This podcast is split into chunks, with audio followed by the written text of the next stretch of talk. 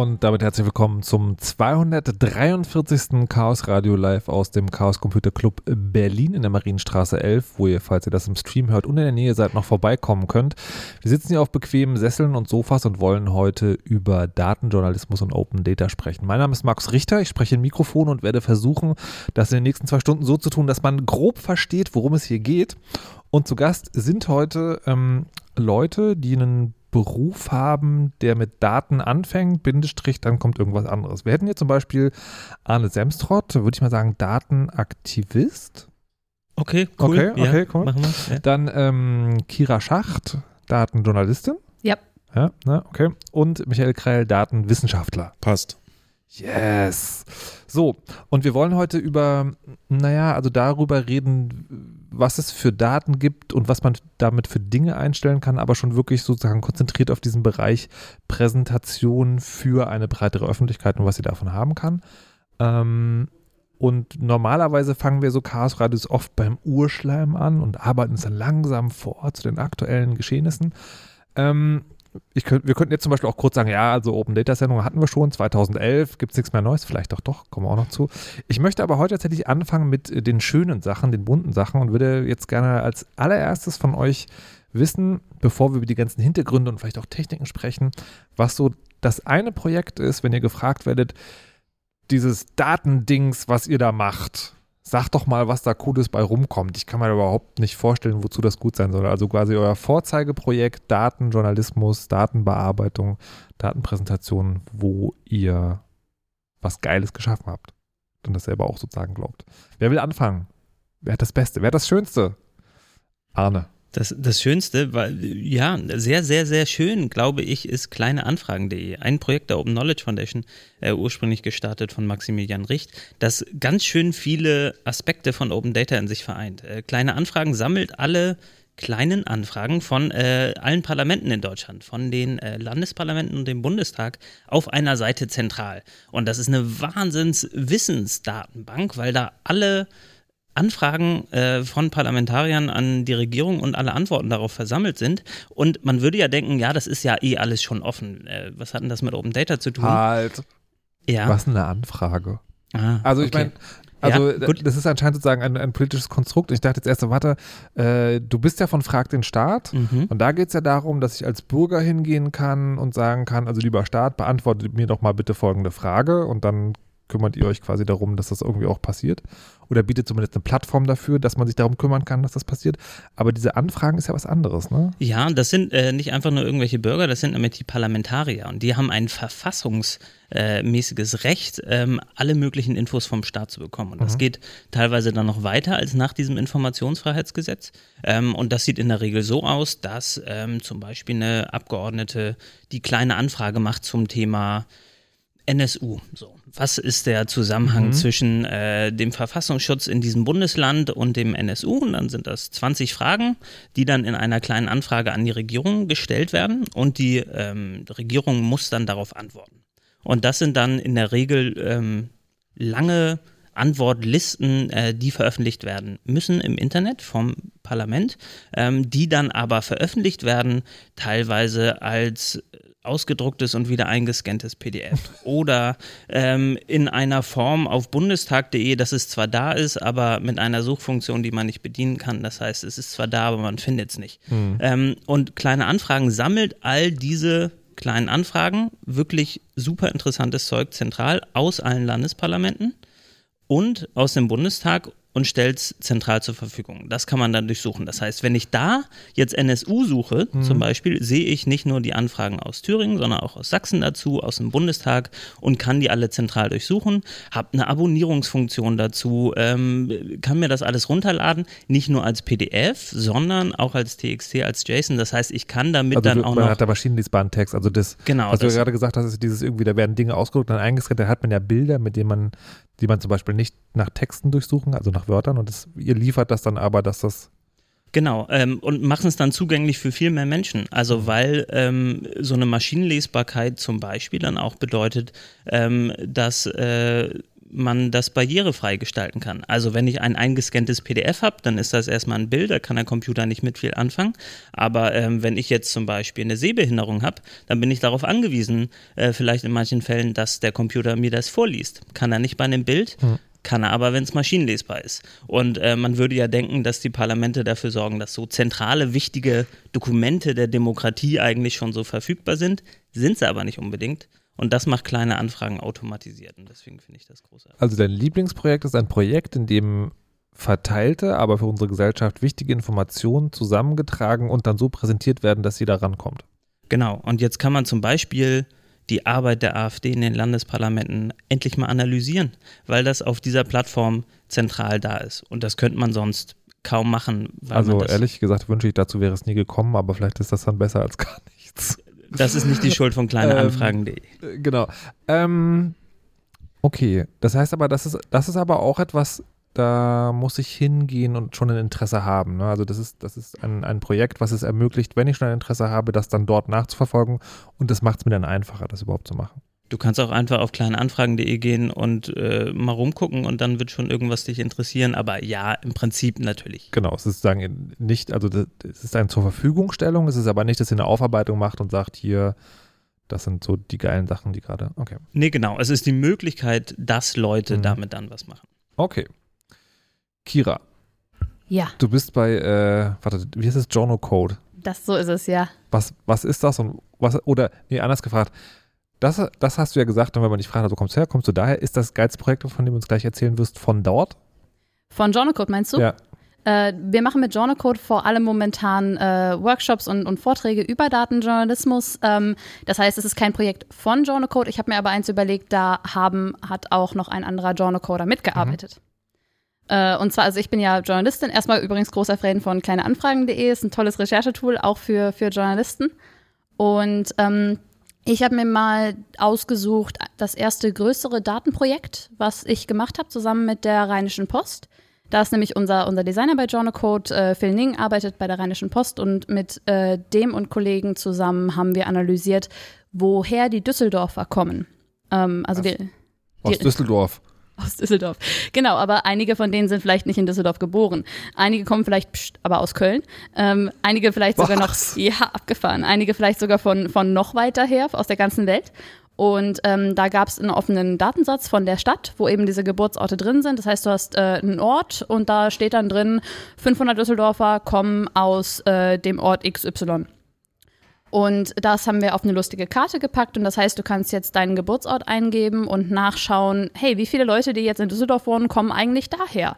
Und es zeigt halt so ein bisschen diese, die, die Multikulturalität, schwieriges Wort, äh, der Stadt. Und was es, finde ich, auch sehr schön zeigt, ist, dass solche datenjournalistischen Geschichten auch im Lokalen ganz gut funktionieren können und dass man dadurch auch einfach spannende Stories finden kann. Ich habe mir nämlich zum Beispiel mal angeguckt, äh, okay, es kommen jetzt zum Beispiel 100 Leute aus irgendeinem kleinen Dorf in Marokko. 100 Leute bei äh, einer sehr großen Population in Düsseldorf mag nicht viel scheinen. Wenn das Dorf aber winzig klein ist, kann das was aussagen. Das heißt, ich habe mal geschaut, ähm, wie verhält sich das überhaupt zur Einwohnerschaft von diesen Orten. Und wir haben festgestellt, gerade zum Beispiel bei Marokko, dass es ein paar Dörfer gibt, wo einfach ungewöhnlich viele Leute von nach Düsseldorf ziehen. Und dann ist eben eine Reporterin von der Zeitung losgegangen und hat sich ähm, die marokkanische Community in Düsseldorf näher angeguckt. Das wäre was, was wir sonst nicht gemacht hätten. Aber ist das, ähm, habt ihr das nur aufgearbeitet oder war das dann irgendwie auch schön auf einer Karte zu gucken, zum Rumscrollen oder es war schön auf einer Karte zum Rumscrollen. Das mögen wir natürlich auch immer, wenn es hinterher mal schön clicky bunty ist. Ja. Äh, genau, das heißt, du konntest dann auf einer Karte sehen, da waren dann irgendwie so, so farbige Kreise drauf. Je größer der Kreis, desto mehr Leute kommen auf diesen, aus diesem Ort. Mhm. Ähm, war halt eine Weltkarte und man kann sich jeden Ort der Welt angucken. Man kann auch Orte eingeben ähm, und da so ein bisschen selber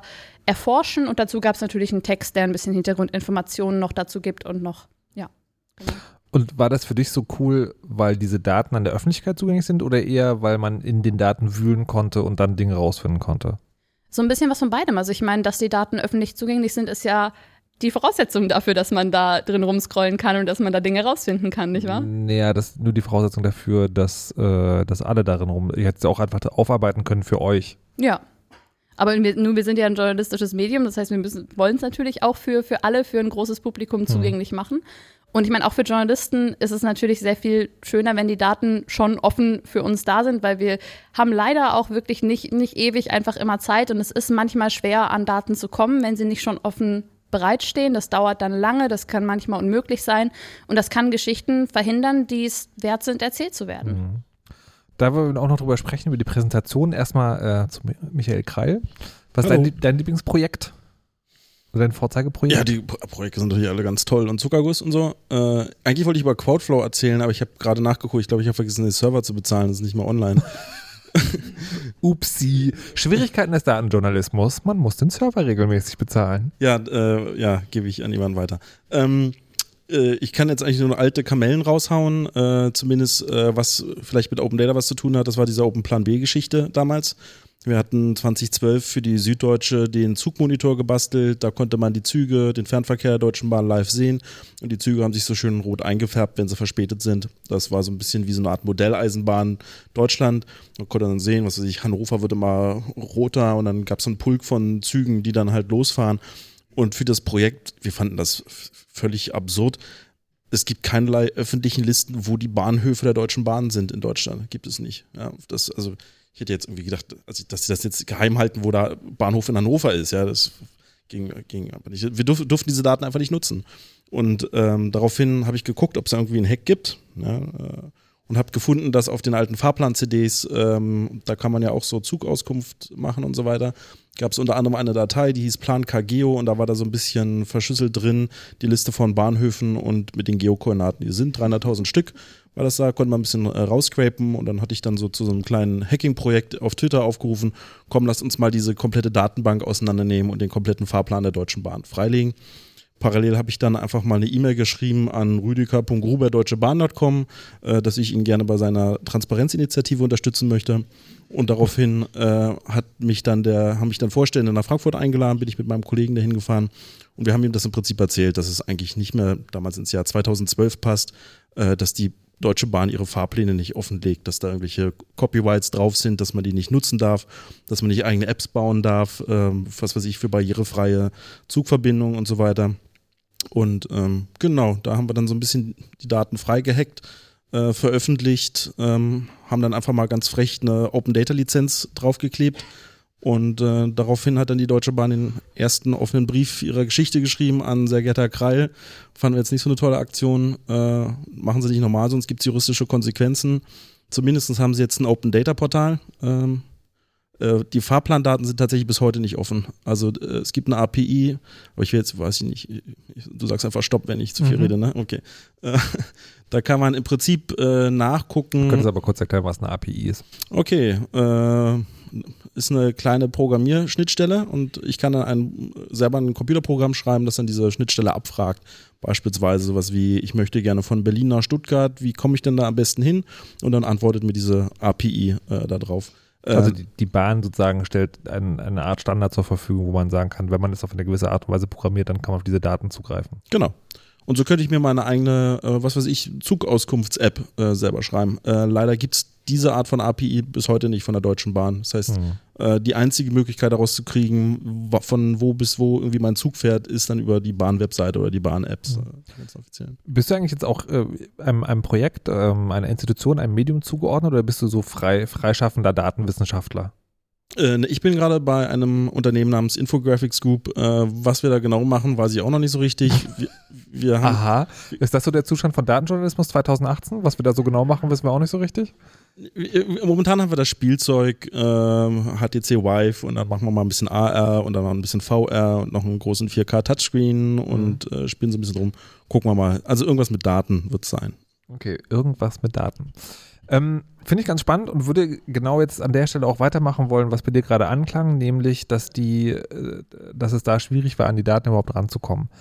Ähm, an euch drei deswegen jetzt die Frage und so wird die Sendung auch laufen. Wir gehen jetzt sozusagen einmal so ein Datenjournalisten- oder Datenpräsentationsprojekt durch. Die was ist denn am Anfang eigentlich? Ist am Anfang eine Datenquelle, wo man denkt, okay, die gucken wir uns jetzt an und gucken, was da ist? Oder ist es eigentlich, würde ich gerne mal wissen, das und dann muss man da an die Daten rankommen? Wie gehen so eine Projekte oft los, Kehre? Also ich finde, das ist immer so ein bisschen die Henne- oder Ei-Frage. Die kommt auch ganz häufig so, was war zuerst da, die Daten oder, oder die Geschichte. Ähm, ich glaube, also gerade, ich erzähle das jetzt aus datenjournalistischer Perspektive, die anderen Menschen, die was mit Daten machen, können mich dann gerne korrigieren für ihr jeweiliges Feld. Ähm, ist es schon häufig so, dass man irgendwie mit, mit einer These rangeht. Ich meine, wir sind Journalisten, wir wollen Geschichten erzählen. Das heißt, wir gehen häufig irgendwie mit einer These ran. Hier könnte irgendwie was, ein interessantes Thema sein. Wo könnte es Daten dazu geben? Was könnte es für Daten dazu geben? Wie kann man diese Geschichte aus Datenperspektive erzählen und gehen dann los und gucken, wo sind die Daten dafür? Es kann natürlich auch passieren, dass man irgendwie generell gerade stöbert, eigentlich nach was ganz anderem sucht und auf einmal im Datenportal seines Vertrauens über ein Thema stolpert, äh, was total spannend ist. Kann also auch sein, dass die, die, die Daten irgendwie am Anfang stehen und sich daraus eine Geschichte ergibt. Aber also zumindest in, in meiner Erfahrung ist das häufig schon irgendwie so ein, so ein thesengeleiteter Prozess. Okay. Arne, wie ist es bei? Beim, beim, beim Aktivisten ist es, glaube ich, eher ein Gefühl am Anfang. Und ich glaube, mhm. das ist entweder Empörung oder Verzweiflung oder irgendwas dazwischen meistens. Ähm, bei, bei mir geht es meistens los mit ganz normaler Nachrichtenlektüre und ich denke mir, ja, äh, wir reden jetzt hier über, weiß ich nicht, Dieselgate oder sowas. Und wie kann es denn sein, dass wir hier über Daten reden und äh, offensichtlich wahnsinnig viele Daten in, im Feld, wo ich mich bewege, vom Staat vor allem äh, rumliegen und wir die nicht sehen und wir die nicht selbst analysieren können und wir nicht selbst daran kommen. Ähm, und aus dieser Empörung, äh, wenn man sie dann konstruktiv nutzt, äh, kommt hoffentlich heraus, dass man entweder nett nachfragt beim Staat, äh, ja, wollt ihr das nicht rausgeben, das ist mhm. doch super für alle, ähm, oder dass man versucht, äh, auf ein bisschen aggressiveren Wegen äh, an solche Daten ranzukommen. Du machst also what the fuck getriebenen Datenaktivismus. Vielleicht wird das der neue Slogan von der Open Knowledge Foundation. Okay. Ähm, Michael, wie ist bei dir? Äh, eigentlich ganz ähnlich wie bei Kira. Äh, man kommt mit einer Geschichte, äh, sucht nach den Daten, stellt dann fest, das geht aber gar nicht und dann sieht man, dass man aus den Daten was ganz anderes machen kann. Mhm. Das ist so, weißt du, dann beim so fehlergetriebenes äh, vor sich hin basteln. Jetzt äh, klang ja schon an, also irgendwie du hast gesagt, es gibt manchmal Schnittstellen, die man, auf die man zugreifen kann, dann gibt es äh, Datenportale, ich also ohne das jetzt genauso deutlich, stelle ich mir vor, eine, ein, dass das beschreibt einen wie auch immer gearteter Zugang zu Daten, die man aber schon was du verwenden kann. Jetzt, äh, Arne, hast du von erzählt, es gibt ja diese, es gibt auch den Fall, dass man halt irgendwie Kopien von Faxen, die ausgedruckt und nochmal und so weiter und so fort. Ähm, ist, aber sind das sozusagen die drei Möglichkeiten, an Daten zu kommen? Oder gibt es da noch so Zwischenstufen, wo man denkt, also ich habe, ähm, keine Ahnung, da steht was auf einer Webseite, aber das ist irgendwie nicht so praktisch zugreifbar, da muss man noch irgendwas extra programmieren oder so. Oder generiert ihr auch selber Daten? Ich dachte, vielleicht müssen wir mal irgendwas messen, aufzeichnen, wie auch immer? Oder, oder ist, ist das Angebot an den Daten, die man entweder umbauen muss oder die man aus einer Schnittstelle oder einem Portal ziehen kann, so groß, dass ihr damit erstmal beschäftigt seid? Also ein ganz grundsätzliches Problem bei Open Data ist, es gibt keinen Rechtsanspruch auf Open Data. Das heißt, ich kann nicht sagen, ich habe das Recht, diesen Datensatz zu bekommen. Was es gibt, ist das Informationsfreiheitsgesetz. Ich habe mhm. Recht, Auskunft zu bekommen. Ich habe Recht, Akten einzusehen. Ich habe aber nicht das Recht, eine CSV oder eine Excel-Datei oder so mhm. zu bekommen. Das heißt, ich habe vielleicht das Recht darauf, eine äh, ausgedruckte, wieder eingescannte, nochmal ausgedruckte Liste zu bekommen. Ähm, und es gibt äh, Ministerien, die machen das auch extra so, damit man da nicht weiter äh, mit äh, arbeiten kann. Äh, Verkehrsministerium. Ähm, aber ähm, das heißt, man muss schauen, ob man entweder sehr kooperativ rangeht und versucht, die Verantwortlichen davon zu überzeugen, das äh, zu veröffentlichen, oder man kann schauen, ob man selbst Open Data macht. Und ich glaube, äh, Michael hat das gerade mit der Bahngeschichte schon ein bisschen so angerissen, ähm, ob man ähm, schauen kann, dass man selbst Daten scrapt aus verfügbaren Datenbanken, ähm, die aber nicht so aufbereitet sind, dass man, dass man die Daten direkt ziehen kann. Und dann vielleicht schaut, dass man selbst äh, diese Daten so veröffentlicht. Aber das ist ja alles sozusagen, es gibt die Daten schon, sie sind nur mehr oder weniger zugänglich. Und wenn sie halt weniger zugänglich sind, dann muss man halt noch ein bisschen bohren. Es ist aber nicht so, dass ihr eure eigenen Daten erstellt.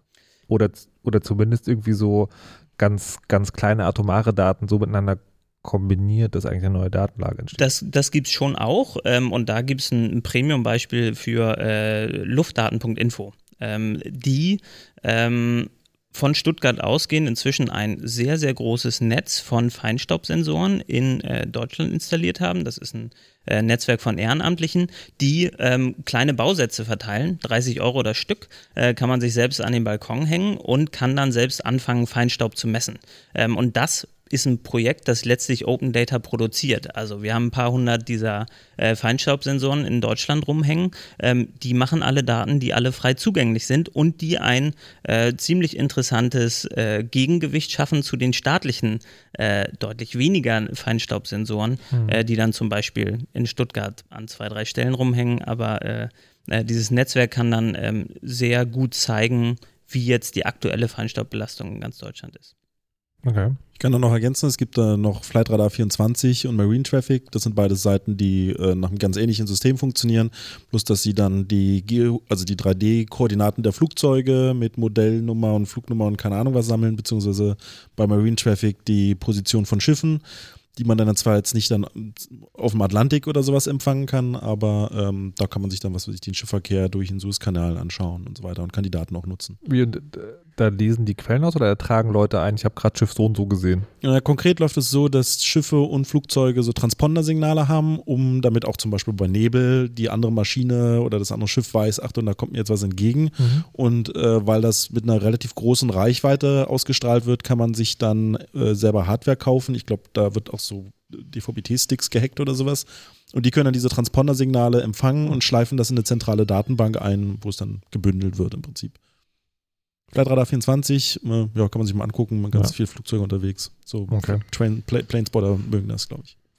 Jetzt, äh, Kira, die, das sind ja sozusagen, das sind ja alles Quellen, die, also da hat man vielleicht so, naja, Nerdbedarf zu wissen, wo jedes Flugzeug gerade ist. Ich meine, manchmal ist das natürlich auch spannend, aber ähm, generell, und dann gibt es hier sozusagen, das ist ja auch politisch motiviert vor allem, aber als Journalist will man ja etwas, wo hinterher eben eine Geschichte rausfällt. Ja, absolut. Wo, wo gibt es denn Daten für Geschichten? Prinzipiell letzten Endes überall. Also äh, Datenjournalismus ist ja thematisch überhaupt nicht eingeschränkt, weil Daten gibt es letzten Endes zu allem. Das, es kommt halt ein bisschen darauf an, was, was gerade wichtig ist. Es ist letzten Endes nicht anders als, als im Rest des Journalismus. Man guckt halt, was ist wichtig, was ist, was ist eine Geschichte und dann gibt es dazu Daten. Also, ähm, ja. Aber wo kommen die her? kommen die her? Also äh, wir arbeiten häufig tatsächlich mit, mit offenen Daten, einfach auch, weil es ähm, so ein bisschen die ressourcenschonendste Variante ist. Das heißt, es ist wirklich, wir sind auch angewiesen auf, auf äh, Open Data Aktivisten, die ein bisschen auch dafür sorgen, die mit, äh, mit Behörden auch zusammenarbeiten, um Daten zu befreien, weil ähm, das einfach nicht unser Job ist, wir das aber äh, auch auf jeden Fall brauchen. Ähm, dann aber auch, also in vielen Datenjournalismus-Teams gibt es auch äh, Entwickler, gibt es Leute, die programmieren, die selber scrapen können, also automatisch Daten aus dem Netz ähm, erholen können. Und äh, das ist in meiner Erfahrung auch eine sehr wertvolle Datenquelle, die ganz oft Sachen ähm, rausholen kann, die es so nicht direkt mit Download-Button gibt. Dieses Scrapen, das, das würde ich gerne nochmal äh, genauer fragen, was da der aktuelle Stand ist, also dieses Webseiten-Scrapen, ja. weil ich, äh, ich erinnere mich noch, es war zur Anfangszeit des Internets, äh, wo RSS-Feeds noch, also sozusagen, wo die automatische Möglichkeit, sich Nachrichten zu abonnieren, noch nicht so ähm, verbreitet waren, wo ich versucht habe, heute.de, also die Nachrichtenseite des ZDFs, von Hand mit einem PHP-Skript auszulesen, was dazu geführt hat, dass mein Webhoster meinen Server abgeschossen hat, weil der zu viel anfragt. Egal. Ähm, aber ich habe tatsächlich, ich dachte tatsächlich sozusagen, dieses Ding, dass man sich Programme schreibt, die von Hand über eine Webseite drüber gehen, um dann Dinge rauszuziehen, schon lange vorbei ist. Aber das ist auch noch ein wesentlicher Teil eurer Arbeit? Ja, also, äh, also zumindest für mich persönlich ist das, ist das extrem wichtig. Ich mache das sehr häufig. Auch häufig sind das einfach nur ganz kleine Programme, die zum Beispiel nichts anderes machen, als also wenn es dann irgendwo ein Verzeichnis von Adressen von Ärzten in Berlin gibt, äh, was es nirgendwo zum Download gibt, äh, mhm. dann schreibe ich mir halt ein Programm, was einfach das macht, was ich per Hand auch machen würde, statt dass ich per Hand copy und pasten muss, macht der Computer das für mich und äh, packt es mir direkt in ein handliches Tabellenformat. Viel schöner, immer noch nötig und sehr hilfreich.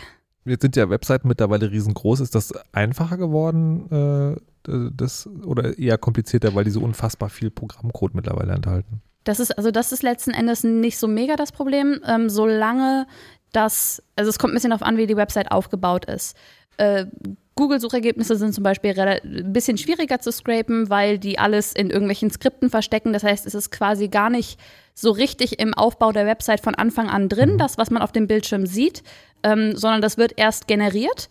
Und was ich letzten Endes mache, also was meine Programme machen, ist die Website von hinten angucken, sich den Aufbau anzugucken und da die Daten rauszuholen. Äh, wenn die aber im Aufbau nicht von Anfang an drinstehen, sondern irgendwo versteckt herkommen, dann ist es schwieriger. Geht immer noch, aber macht es, macht es nervig.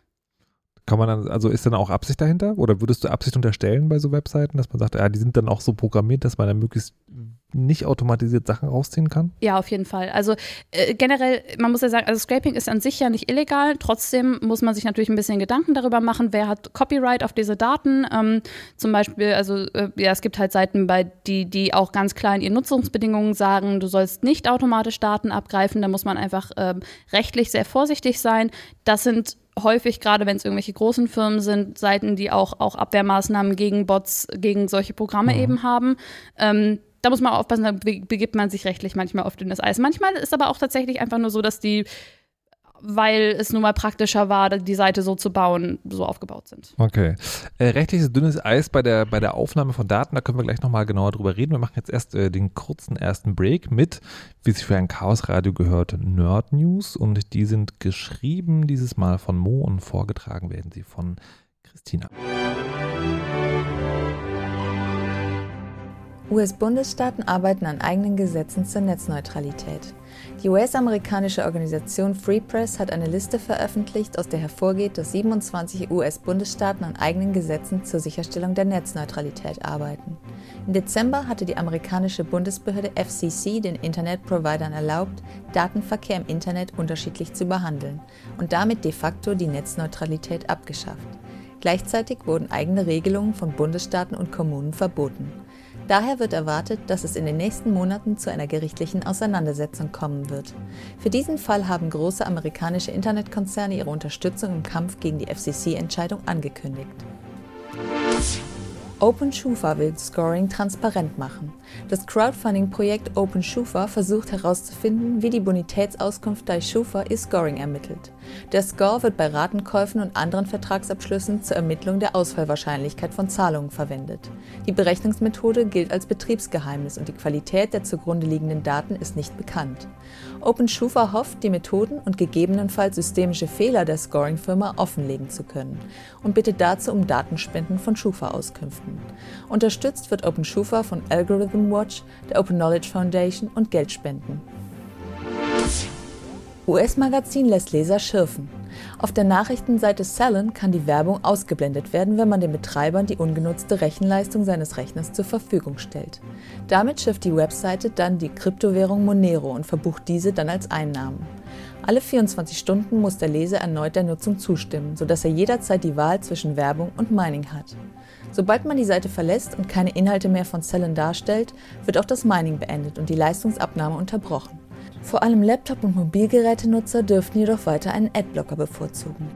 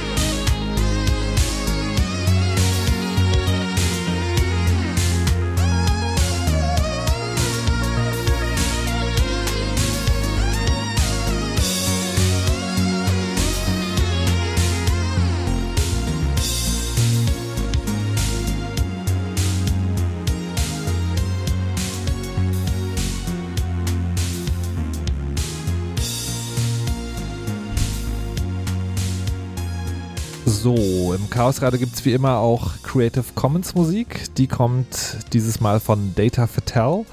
Eine Musiker oder Musikerin, weiß gar nicht so genau, auf Bandcamp, hat bis jetzt nur drei Songs veröffentlicht. Die hören wir heute alle hier im Chaos Radio 243 über Open Data Wissenschaft, Journalismus und Aktivismus. Herzlich willkommen zurück. So, wir haben ja in der ersten halben Stunde darüber gesprochen, dass äh, dass man Daten sich irgendwo her besorgen muss und das macht man über Portale oder Schnittstellen oder man zieht sie sich selber aus dem Netz oder hängt sogar Messstationen irgendwo auf und dann ganz zum Schluss kam so ganz nebenbei der Satz, ja, da könnte ja auch Copyright und juristische Konsequenzen möglicherweise, müsste man sich mal Gedanken machen. Entschuldigung, das würde ich jetzt tatsächlich gerne genau wissen, also weil der Punkt an diesem ganzen Ding, über das wir heute reden, ist ja, ich nehme Daten irgendwo her und dann äh, werfe ich da Datenmagie drauf und dann passieren da irgendwie tolle Dinge mit. Wo kann denn auf Daten einen, also eine juristische Schwelle liegen, sage ich mal so. Also, naja, Daten sind ja letzten Endes einfach nur eine Art von Informationen. Und auf Informationen können natürlich Leute Rechte haben. Also ich darf ja zum Beispiel auch nicht jedes Bild, was ich im Internet finde, einfach irgendwie weiter verbreiten oder im, im krassesten Fall noch irgendwie weiter verkaufen. Nur weil ich es sehen kann ähm, und es mir runterladen kann, heißt das ja nicht, dass ich es auch darf. naja, aber beim Bild ist so, gibt es so Persönlichkeitsrechte, genau. Schöpfungshöhe, Kunstwerk, Urheberrecht. Und genau das gilt für Datensätze auch. Es kann zum Beispiel sein, dass wenn äh, eine Datenbank mit viel Mühe irgendwie zum Beispiel von einer privaten Firma vielleicht sogar zusammengestellt wurde, dass die zwar einsehbar ist, dass man sich vielleicht Auszüge davon angucken kann, dass man sie aber trotzdem nicht kommerziell weiterverbreiten kann. Das kann, auf Daten kann genauso Copyright liegen, das kann genauso eine Schöpfungshöhe haben, Urheberrechte drauf haben, wie andere Arten von Informationen auch. Und das äh, sozusagen eine journalistische Bearbeitung von Daten ist schon eine kommerzielle Weitergabe, oder? Also viele äh, journalistische Medien sind ja privatwirtschaftlich organisiert. Das heißt, es sind tatsächlich einfach Unternehmen. Die machen ja tatsächlich sogar Gewinn dann mit, mit den Geschichten, die sie verkaufen. Und wenn die Geschichten auf den Daten mhm. basieren, dann machen sie ja Gewinn mit den Daten, auf jeden Fall, ja. Ist euch schon mal was gescheitert, weil die Daten waren zwar da, aber das war dann zu teuer?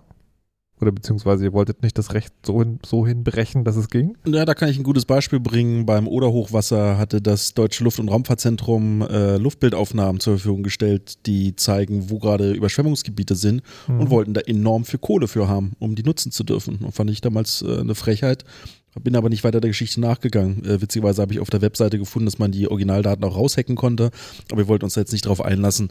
Äh, aber eigentlich müsste man das thematisieren, dass gerade bei Katastrophenschutz oder sowas diese Daten einfach nicht geheim oder, oder äh, geschützt sein dürfen. Okay. Wir haben grundsätzlich sehr oft das Problem, dass äh, Daten etwas kosten. Also gerade die statistischen Bundesämter, deren Aufgabe ist ja, ist einfach Daten zu sammeln zu zentralen Themen, ja. äh, bieten viele dieser Daten nur zum Verkauf an. Das heißt, ähm, man muss erstmal investieren, um dann eine na, Liste von Schulen zu bekommen oder so. Das ist teilweise echt grotesk, ähm, weil ja diese statistischen Ämter sowieso schon steuerfinanziert sind, ähm, die aber dann ein Geschäftsmodell haben äh, und ihre Daten verkaufen. Und das sind dann meistens auch nochmal Daten, die man dann vielleicht irgendwie nutzen kann, aber wiederum nicht weiterverwenden. Das heißt, dann nochmal irgendwelche äh, Urheberrechte drauf, äh, die dann eine Weiternutzung verhindern. Was heißt aber Weiternutzung in dem Fall? Zum Beispiel, dass man sie selbst zum Download anbietet. Das heißt, mhm. dass man sie anreichert mit anderen Daten und dann sagt, jetzt äh, ladet euch die alle runter. Wir haben die jetzt aus drei Bundesländern gekauft zusammen. Mhm. Äh, jetzt laden aber wir sie. Äh, das heißt, ihr könntet dann Erkenntnisse daraus präsentieren, aber müsstet dann sagen, also wir wissen das, weil die Daten bei uns ja auch liegen, aber wir können es euch leider nicht sozusagen mit Quelle geben. Genau. Äh, so ungefähr ist es. Ähm, hier, äh, wenn ihr das nochmal genauer wissen wollt, äh, dann mhm. investiert ihr auch nochmal 100 Euro. Aber, also ich meine, ich weiß, das ist für manche Leute viel Geld, aber man kann auch sagen, okay, 100 Euro, naja, das kriegt man vielleicht noch, gerade wenn man irgendwie eine gut gelittene aktivistische Organisation ist, kriegt man das auch irgendwie hin. Ist das eher eine Hürde oder ist das ein ernsthaftes Problem mit dem Geld? Das ist ein ernsthaftes Problem, weil die Idee hinter Open Data für uns ist, diese Daten so vielen Menschen wie möglich zugänglich zu machen. Mhm. Und das heißt nicht, dass wir nur irgendwie damit arbeiten wollen, ein bisschen rumnörden wollen, sondern dass Betroffene, dass Leute, die eben nicht diese Mittel haben, ähm, damit dann was anfangen können. Dass ähm, Apps daraus entstehen können, dass mhm ähm, Aktivisten halt irgendwie ähm, für, für ihre äh, Ideale dann einstehen können und äh, was damit machen können. Und wenn es solche Hürden gibt, dann wird das verhindert. Wir reden da heute nicht drüber, weil wir tatsächlich darüber reden wollen, was mit den Daten ist, aber das ist sozusagen auch Teil eures Aktivismus, ne, dass ihr dafür kämpft und eintretet, dass genau das nicht mehr der Fall ist. Genau, und ähm, das ist dann, glaube ich, unsere Aufgabe, äh, eventuell dann auch mal äh, juristisch nicht so klare Fälle vor Gericht zu bringen, mhm. um dann mal zu klären, wie ist das denn mit diesem Datenbankschutzrecht? Mhm. Äh, und ähm, das würden dann sicher nicht einzelne Journalisten machen, das würden dann sicher nicht einzelne Leute machen und äh, dafür sind wir da, glaube ich. Verstehe, verstehe. Ähm, Michael, du hast ja auf dem Chaos Communication Kongress auch einen Vortrag über äh, Social Bots gehalten. Mhm. Und jetzt ist ja tatsächlich so soziale Netzwerke an sich sind ja auch eine, also A, ein Thema, was uns jetzt die ganze Zeit beschäftigt. Ähm, und B, könnte ich mir vorstellen, auch eine reichhaltige Datenquelle. Was ich mich da aber frage ist, wo kriegst du die Daten her? Diese Netzwerke bieten ja immer auch Schnittstellen an, wo man also vor allen Dingen für die Werbetreibenden Statistikdaten rausziehen kann. Ähm, aber wie, womit arbeitest du da? Also es ist genau auch diese eine Schnittstelle. Es gibt da die offizielle Twitter Developer API, eine Programmierschnittstelle, mit der ich dann beispielsweise Twitter durchsuchen kann, äh, mir zu bestimmten Accounts Informationen rausholen kann und so weiter. Kann man sich hinsetzen, ein Programm schreiben, das die Daten automatisch rauszieht und die werden zum Beispiel sehr intensiv genutzt, um im Falle von Brexit, Ukraine-Votum, äh, US-Wahlen, aber auch in Deutschland zu beobachten, was auf Twitter abgeht, um da irgendwie so Social Bots zu suchen, Trolle zu beobachten und so weiter. Und es gibt ganz viele wissenschaftliche Publikationen, ähm, die damit arbeiten. Und da kann ich jetzt auch gleich mal wieder einen Bogen äh, spannen zurück zu Open Data, denn es ist interessanterweise nicht Open Data, denn die Daten, die ich dort rausziehe, sind unter dieser Twitter Developer Guideline ähm, sozusagen verschlossen, in der Art, so eine Art AGB quasi. So eine Art AGB, äh, die dafür sorgt, dass wenn es die Datenmenge eine bestimmte Größe erreicht, ich glaube irgendwas wie 10.000 Tweets oder sowas, darf ich sie nicht mehr veröffentlichen. Mhm. Ähm, und das führt zu einem Problem, ähm, dass mir jetzt jetzt in den letzten Monaten immer wieder aufgefallen ist, die Wissenschaftler, die mit diesen Daten arbeiten und dann ihre Theorien zu Social Bots und so weiter in Form von wissenschaftlichen Papers veröffentlichen, dürfen ihre Daten dazu nicht veröffentlichen. Das heißt, ich kann auch gar nicht diese Paper überprüfen. Ähm, das ist ein ganz schwerer Verstoß in der Wissenschaft, dass ich diese Paper nicht überprüfen kann. Aber wäre nicht ein, ein Umweg, dass man sagt, also die ziehen die Daten ja raus. Mhm. Das tun sie ja, man könnte sagen, das ist eine Suchanfrage an mhm. den Twitter-Datensatz. Könnte man nicht, wenn man nicht schon die Daten nicht veröffentlichen kann, die exakte Suchanfrage veröffentlichen oder quasi den Programmiercode für den, der zugreift? Das kann man tun, aber man kann halt nicht davon ausgehen, dass die Daten nicht zwischendurch sich verändert haben. Zum Beispiel, weil Tweets gelöscht werden, weil zum Beispiel irgendwelchen mhm. rechten Trolle äh, aus Twitter verbannt werden, deswegen alle Tweets nicht mehr erreichbar sind und so weiter. Das hat ja schon, das hat ja schon einen Effekt. Gerade wenn ich Sachen nach einem Jahr oder sowas überprüfen möchte, habe ich gar nicht, gar nicht mehr die Chance, an die Originaldaten ranzukommen. Vielen Dank, dass du mich genau dahin gebracht hast, wo ich jetzt als nächstes hin wollte. Nämlich, ihr arbeitet ja mit Daten und wir kommen dann noch drauf, was ihr dann alles draus bastelt. Aber ein ganz wesentlicher Punkt ist ja, dass die Daten, die ihr habt, stimmen. Ist das ein Problem? Gibt es da eine Art und Weise, das nachzuprüfen? Wie wichtig ist es in der Arbeit? Also ich meine, an den Hahn herbeigezogenes Beispiel, ne? aber es gibt jetzt also diese Feinstaubbelastungs irgendwie Stationen. So. Und natürlich kann man davon ausgehen, wenn sich das 100.000 Leute hinhängen und ich jetzt 100.000 Datensätze haben, dass das wahrscheinlich nicht der Fall ist, dass das falsche Daten sind. Aber woher weiß ich es? Und spielt das eine Rolle? Kann ich zwei Beispiele dazu bringen, die, über die ich selber gestolpert bin. Das eine ist, es gibt einen Verband der Schönheitschirurgen, einen internationalen, der Statistiken veröffentlicht hat über wie viele Schönheitsoperationen in welchem Land zu welchem Thema stattgefunden haben. Und da haben wir uns ein bisschen tiefer reingegraben, haben festgestellt, dass es tatsächlich unterschiedliche Kulturräume gibt. Also die einen mögen ihren Popo zu vergrößern, die anderen ihre Nase zu verkleinern und keine Ahnung was. Und umso tiefer wir in die Daten reingestoßen sind, haben wir festgestellt, irgendwie so richtig sauber sieht das Ganze nicht aus. Es sieht so ein bisschen aus, als ob da irgendwie noch ein bisschen nachgefeilt wurde. Hm, uh, und dann haben wir mal nachgeguckt und tatsächlich haben sie dann ihre ganzen Statistiken zurückgezogen und haben neue Daten veröffentlicht. Also manchmal machen sie halt Umfragen und versuchen das irgendwie hochzurechnen für ein Land und dann sind die Daten nicht mehr ganz so sauber, ganz typisches Beispiel ist auch bei den, bei den Wahlen. Da muss man halt darauf achten, äh, welche ähm, sozusagen Genauigkeit diese Hochschätzung haben. Also da gibt es jetzt vor kurzem die, äh, die Aussage, AfD hat jetzt die SPD in den äh, äh, Wahlsonntagsfragen mhm. überholt mit einem halben Prozentpunkt. Äh, drunter steht aber mit einer Genauigkeit zweieinhalb Prozent. Ja, kann man das nur angeben. Ne? Also, also, also das Ergebnis stimmt nur so genau, dass es auch zweieinhalb Prozent weniger oder mehr sein könnte. Exakt, okay. genau. Und dann ist es natürlich Käse. Mein Lieblingsbeispiel, und das muss man mal auch mal erwähnen, das sind die polizeilichen Kriminalitätsstatistiken, abgekürzt PKS. Intern in unserem Team haben wir es dann nur noch Pisse, Kacke, Scheiße genannt. Anders, so, ist, ne, wir, wir, sind ja nicht auf, äh, äh, sind ja nicht öffentlich. Ähm, äh, Doch, das, das Internet hört zu. Also das, äh, das äh, Prinzip, ähm, umso tiefer wir mit diesen Daten gearbeitet haben und umso mehr Merkwürdigkeiten uns aufgefallen sind, haben wir auch angefangen, mit Polizisten darüber zu sprechen, wie eigentlich diese PKS im Alltag äh, angelegt wird. Und um es mal ganz provokativ zu formulieren, das ist eigentlich eine Denunziationsdatenbank. Ne? Das ist ja eigentlich das, was, äh, was ich ja irgendwie, wenn ich meinen, meinen Nachbarn beschuldige oder irgendwie sowas, das sind ja gar nicht äh, ähm, Straftäter, sondern sind nur Verdächtige, äh, die dort ermittelt werden äh, oder äh, erfasst werden. Das bedeutet, ähm, wenn ich jetzt daraus irgendwelche Schätzungen mache, wie zum Beispiel Ausländerkriminalität oder sowas, hat das eigentlich gar keine Aussage, ne? weil äh, es könnte ja einfach einen Trend geben, dass die Leute jetzt doppelt so häufig eine bestimmte Bevölkerungsgruppe nun verdächtigen oder nicht. Mhm. Es hat eigentlich nicht wirklich eine Aussage über die Kriminalität. Da müsste man sich eigentlich dann die Justizstatistiken angucken, wer jetzt tatsächlich verklagt wird oder, oder äh, schuldig gesprochen wird. Ja. Genau. Aus, aus, auch nochmal aus, aus journalistischer Perspektive vom, zum Thema, ähm, wie, äh, wie macht, stellt man sicher, dass Daten überhaupt stimmen. Das ist natürlich ein total wichtiges Problem und ähm, das ist im Journalismus was, was wir einfach mit, mit einer gewissen journalistischen Sorgfaltspflicht angehen müssen, die wir immer brauchen. Wir müssen zum Beispiel auch überprüfen, stimmt die Information, die unser Interviewpartner uns gegeben hat, äh, stimmen die Informationen, über die wir so berichten. Und das gilt auf jeden Fall auch für Daten. Da helfen auch normale journalistische Sorgfaltskriterien, normale Quellenkritik einfach. Es ist aber besonders wichtig, meiner Meinung nach, im Datenjournalismus, weil ähm, Zahlen, Daten, Fakten erwecken sehr schnell den Eindruck von Objektivität. Da steht eine Zahl, dann muss es ja wohl stimmen. Ja, das, das, wollte ich ne? gerade nochmal fragen, ne? weil also beim Interviewpartner ähm, kann man sich immer darauf zurückziehen, dass man sagt, also nicht wir sagen, sondern wir sagen, der Typ oder die Type hat gesagt, folgendes. So. Und bei Daten ist ja aber exakt das der Fall. Dann wird halt eine schöne Grafik veröffentlicht und dann ist das ja so. Äh, genau, und da, genau das muss man eben in der Kommunikation verhindern. Und genau dieser Macht muss man sich da einfach auch bewusst sein. Ähm, ein Schritt ist zum Beispiel wirklich auch da eine, eine, eine Quellentransparenz durchzusetzen. Mhm. Äh, auch gerne einfach mehr Quellentransparenz als im Journalismus häufig praktiziert wird. Also da wirklich auch klar zu sein, woher kommen die Daten, möglichst einen Link zu den, zum Originaldatensatz, möglichst vielleicht einen lustigen Infobutton reinmachen, der erklärt, was bedeuten die Daten eigentlich wirklich und sehr sorgfältig über Formulierungen und, und Darstellungsmethoden nachdenken und sich überlegen, was bewirkt das gerade, was, was sagt das gerade aus? Sagt es das aus, was ich vermitteln möchte?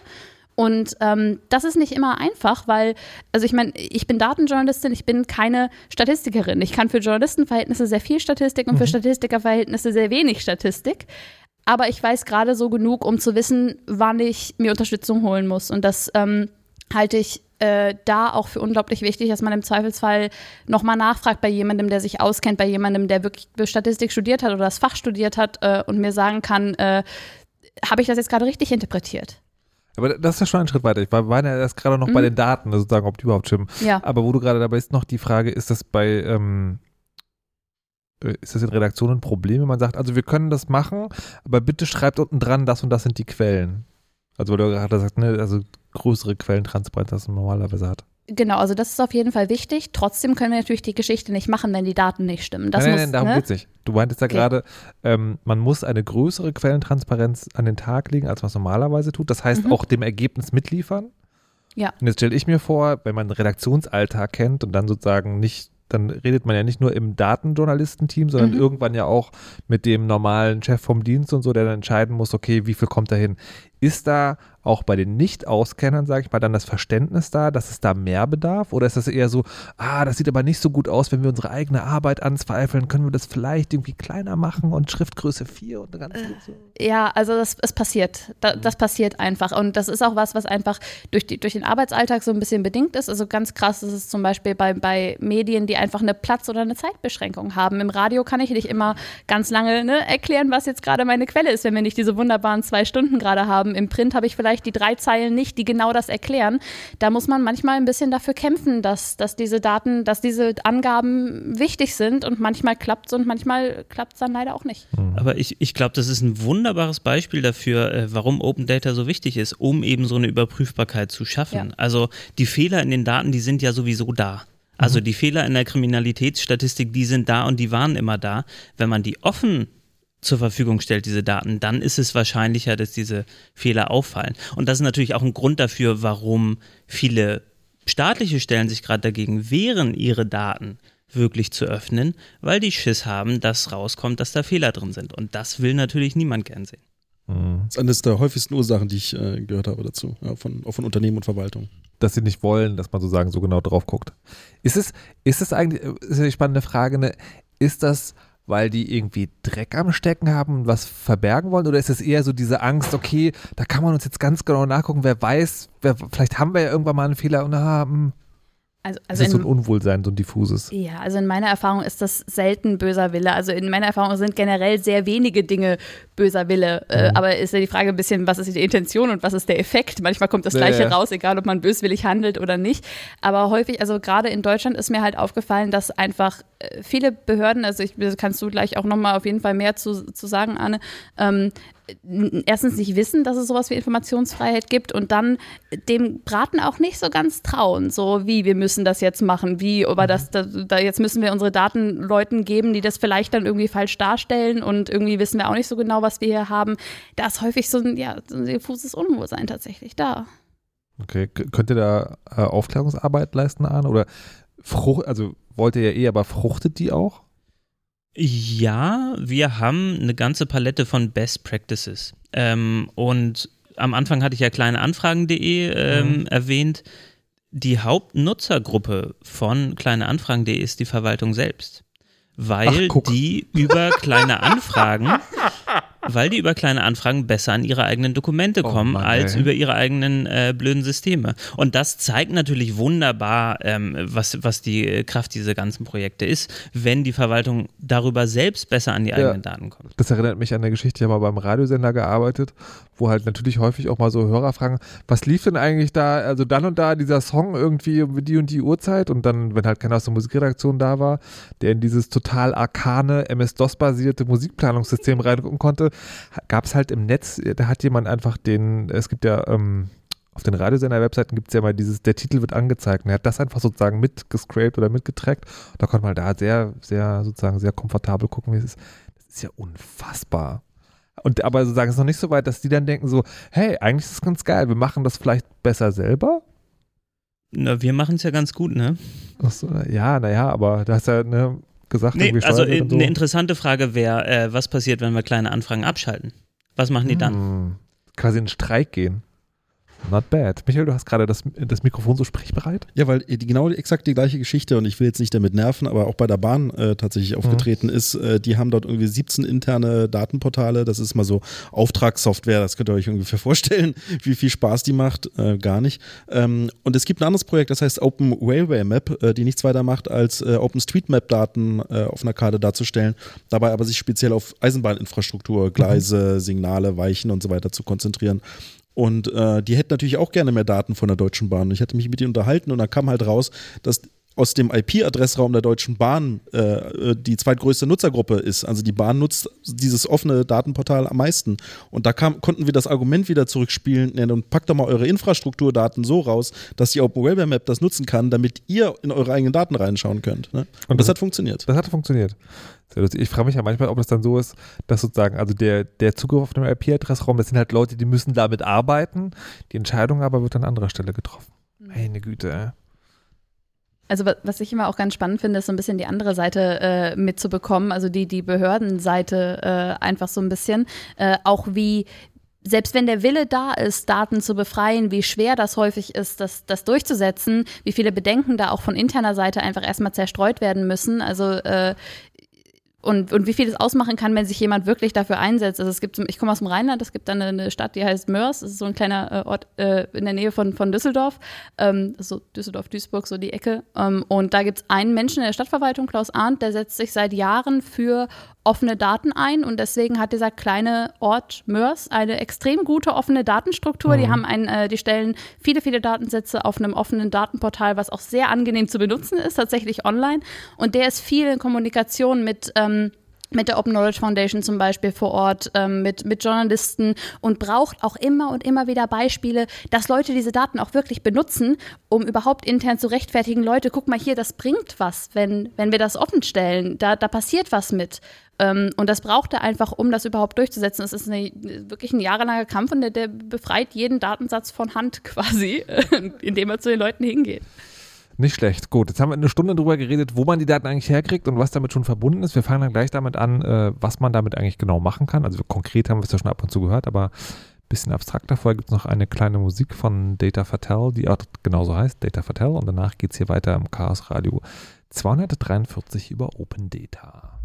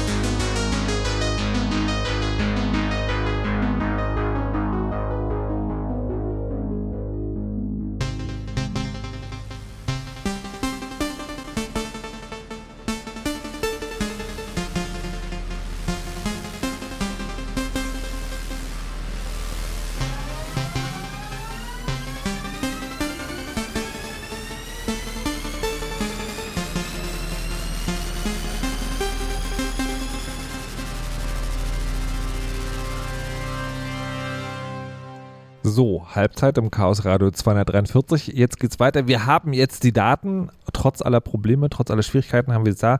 Jetzt machen wir was damit. Was machen wir denn damit? Ähm, Arne bei ähm, Frag den Staat und kleineanfragen.de stelle ich mir das Ergebnis, also ich habe immer so das Gefühl, bei euch ist das Schwierigste, die Daten zu besorgen. Wenn man sie dann hat, dann sorgt man einfach nur noch dafür, dass sie halt in einer besonders guten, also gut lesbaren, möglichst maschinenlesbaren Form zur Verfügung gestellt wird. Dann ist es bei euch eigentlich erledigt. Dann geben wir es Kira und Michael und die machen dann was ja. damit. Das okay, ist eine Möglichkeit, ja. ähm, ähm, wir geben es vielleicht an die OK Labs, also an äh, Open Knowledge Labs, die es in ganz Deutschland gibt, äh, damit die Visualisierung bauen damit zum Beispiel. Mhm. Ähm, also irgendwie diese Datensätze erfahrbar machen ähm, ja. idealerweise schauen, ja, okay, wenn wir das jetzt in Berlin haben, wenn wir jetzt die, äh, die Daten über die Wasserqualität äh, des Leitungswassers in Berlin haben und jetzt diese Anwendung haben, äh, wo man das äh, schnell checken kann für sich, ja, wenn wir es in Berlin haben, dann wollen wir es in Köln aber auch. Und dann wollen mhm. wir es aber auch in Heilbronn und so weiter. Ja. Und dann kann man es da redeployen. Ähm, das ist dann so der nächste Weg, aber der ist dann nicht unbedingt man noch bei den Datenbefreiern. Ja, okay, also wenn man diese überstrapazierte äh, Metapher von Daten als Öl benutzt, seid ihr quasi die Förderer und danach geht es in die Raffinerie. Ich würde gerne diese Metapher anzünden. Passt ja auch, ist ja Öl. uh, Gibt Stickoxide. Ah, uh, uh, Stickoxide. Das war, hat auch mal eine Rolle gespielt. Kira, was macht ihr jetzt mit den Daten? Eine ganze Menge Journalismus machen wir mit den Daten. Ja, ja, aber wie sieht das aus? Also ich meine, da hat man hat diesen Datenberg, der ist auch irgendwie zugänglich. Dann gibt es ja zwei Fragen. Die eine ist, wie ziehe ich daraus eine Erkenntnis? Mhm. Also rühre ich die so lange um, bis da irgendwie was rausfällt? Und wenn ja, was ist in dieser Metapher der Kochtopf und der Löffel? Und dann, wie präsentiert man es so, dass es auch Leute verstehen, die keine Datenjournalisten sind? Okay, also äh, wir, wir, unsere Ziel ist ja immer eine, eine, Geschichte mit den Daten zu erzählen. Das heißt, im Idealfall haben wir jetzt einen wunderbaren Datensatz gefunden, der irgendwie, ähm, wo wir was Interessantes drin sehen, was irgendwie eine journalistische Geschichte werden kann. Dann müssen wir die Daten irgendwie erstmal ähm, sauber machen, weil im Zweifelsfall sind sie in irgendeinem PDF, müssen wir erstmal in schöne Tabellenform bringen, sodass wir sie weiterverarbeiten können ähm, müssen sie dann vielleicht analysieren, mal gucken, was ist irgendwie der größte Wert, was ist der kleinste Wert, ne? wo ist der, der jüngste halt. Kiez in Berlin. Also in, in, in dem ne? Moment sozusagen habt ihr die Geschichte schon. Ähm, es kann sich natürlich währenddessen einfach nochmal verändern. Wir müssen ja auch, ich meine, die Geschichte kann ja nicht ohne die Daten geschehen. Mhm. Wir gehen mit einer Idee ran, was da drin sein kann. Und äh, in der Recherche, in der Datenanalyse kommen dann bestimmte Aspekte raus, die wir besonders interessant finden. Wie zum Beispiel, ich hatte ja äh, zum, zum Anfang schon mal von diesem Projekt erzählt, wo, woher die Düsseldorfer kommen. Mhm. Und da ist mir nämlich zum Beispiel erst dann aufgefallen, dass diese kleinen Gemeinden in Marokko so spannend sind, nachdem ich die Daten schon längst hatte, schon längst in hübsche Form gebracht habe, für mich selber, für die Analyse und dann mal geguckt habe, welcher Prozentsatz der Bevölkerung von diesem kleinen Ort ist denn jetzt nach Düsseldorf gezogen und habe festgestellt, oh, das ist irgendwie ähm, ein ziemlich großer Teil in drei verschiedenen Dörfern. Was machen die denn alle in Düsseldorf? Hm. Das ist eine Geschichte. Und dann ist die Frage, wie, wie bereiten wir das auf? Ne? Weil letzten Endes ist es tatsächlich so, dass ich vielleicht mag, auf Excel-Tabellen zu starren, aber unsere Leser, Hörerinnen und Hörer außer mir dann halt niemand. Genau. Deswegen wollen wir das unserem Publikum natürlich auch nicht antun. Und das kann, also Datenjournalismus läuft häufig, häufig online. Einfach weil wir da viele lustige Möglichkeiten haben, daraus bunte Grafiken zu machen, eine hübsche Karte zu machen, irgendwie Balkendiagramme sind vielleicht nicht der, das schönste Beispiel, aber schöne bunte Grafiken, wo man auf einen Blick sehen kann, aha, hier, das ist die Geschichte, dieser Balken ist viel länger als alle anderen, oh, das ist spannend, im Idealfall. Es kann aber auch heißen, ich mache daraus ein Radiostück. Also ich, ich habe eine Hintergrundrecherche gemacht und die sagt mir jetzt, aha, dieser Teil von Düsseldorf wäre jetzt total spannend mal zu besuchen. Und dann geht der Reporter los und stellt sich dahin und sagt, hier, äh, ich stehe jetzt an der so und so Straße, hier leben so und so viele Marokkaner, ungewöhnlich viele. Wir gehen in dieses Café, hier lebt die Familie sowieso. Und macht daraus eine klassische journalistische Reportage. So kann es auch passieren. Jetzt äh, gibt es ja aber, also durchs Netz geht, ich man hätte vielleicht mal eine interessante Datenrecherche. Also ich habe das Gefühl, es gibt so in semi-regelmäßigen Abständen kommt meistens sind es äh, so Zeitungsportale um die Ecke mit, wir haben mal hier eine schöne Visualisierung für was auch immer. Was ich mich frage ist, ähm, das hast du gesagt, man kann die klassisch journalistischen Inhalte machen, die über die klassischen Verbreitungswege gehen und dann hängt es natürlich wahrscheinlich auch davon ab, wie, also wie, wie hoch ist der Erkenntnis aus den Daten geworden ist, wie gut ist dann die Geschichte auch hand, also journalistisch handwerklich gemacht. Bei diesen Daten habt ihr da Einblicke? Werden die oder diese Visualisierung, werden die wirklich genutzt? Oder ist das eher so, hey, guck mal, das ist bunt, das kann man irgendwie gut retweeten und aber eigentlich guckt sich da jetzt keiner irgendwie die Sachen genau an? Also, also man muss ehrlich sagen, gegen, gegen Dschungelcamp kommt Datenjournalismus nicht an. Wahrscheinlich ist, auch wie jetzt äh, Chaos Radio, auch wenn es die traurige Wahrheit ist von den Quoten her. Genau, also, also da, dagegen kommen wir letzten Endes äh, nicht an, aber das ist ja jetzt auch gar nicht das Ziel so richtig. Und ansonsten muss man sagen, das wird tatsächlich äh, durchaus genutzt, einfach weil es, es macht es macht vielleicht dem Publikum auch, auch tatsächlich Spaß, nicht irgendwie eine Wand an Text zu lesen, sondern irgendwie zwischendurch mal zu verschnaufen und sich was Buntes anzugucken. Was auch immer wirklich, wirklich gut läuft, ist was, wo ich meine eigene Adresse eingeben kann. Das ist, da ist eine, da steht eine größere Geschichte hinter. Ähm, ich kann mir irgendwie die ganze Welt angucken, aber zu der ganzen Welt habe ich vielleicht nicht so einen Bezug mhm. wie zu der Straße, wo ich wohne. Das kenne ich. Da sehe ich die lustigen Häuser und ich sehe dann, ah, okay, hier kommen also auch äh, 50 Leute her, die jetzt in Düsseldorf leben. Abgefahren. Das machen Leute auch wirklich. Also ich, ich muss sagen, ich habe neulich in so einer äh, Ausstellung, wo es so um Geheimdienste und Sicherheit ging, äh, gesehen. Hier in diesem können Sie Ihr Passwort eingeben, wir checken, wie sicher das ist. Ich sage, nein. und es ist dasselbe. Und dasselbe ist, also und ich persönlich habe dasselbe Gefühl auch immer, wenn irgendwo steht, gib mal deine Adresse ein. Ich so, Nice try, aber nein. Vielleicht dürft ihr wissen, wo meine Großmutter wohnt oder so, aber, aber das, da haben Leute äh, tatsächlich Interesse dran. Ja, also, ich, also ich, ich möchte dir jetzt nichts unterstellen, aber vielleicht bist du auch ein bisschen paranoider als der Durchschnittsmensch. Kann überhaupt gar nicht sein. warum guckst so du meinen Alu so komisch beim an? Chaos Radio. ähm. Was habt ihr aus mir gemacht? Also ich verspreche auch, wir nutzen die Daten nicht, um sie an irgendwelche Werbefirmen weiterzuverkaufen. Ganz so tief sind wir noch nicht gesunken. Ähm, Moment, das ist also sehen. eine Frage der Zeit oder des Geldes? wir werden sehen. Ich okay. hoffe, es, ich, ich, ich hoffe weder noch. Ich glaube, das wird nicht so passieren. Nein, natürlich nicht. Also ähm, Nutzerdaten zu speichern ist natürlich was, da muss man transparent mit sein und sonst was. Es kann, kann natürlich auch irgendwie was Schönes sein, dass man sagt, ich vergleiche mich jetzt irgendwie mit den anderen Lesern. Ähm, zum Beispiel gibt es dann immer wieder so Geschichten, zeichne selber mal die, äh, die deutsche Teilung ein, zeichne selber mal die Berliner Mauer ein und äh, wir stellen fest, du bist schlechter als 80 Prozent der anderen Leser, du hast also keine Ahnung und kommst aus dem Rheinland, Kira, bitte ehrlich, geh.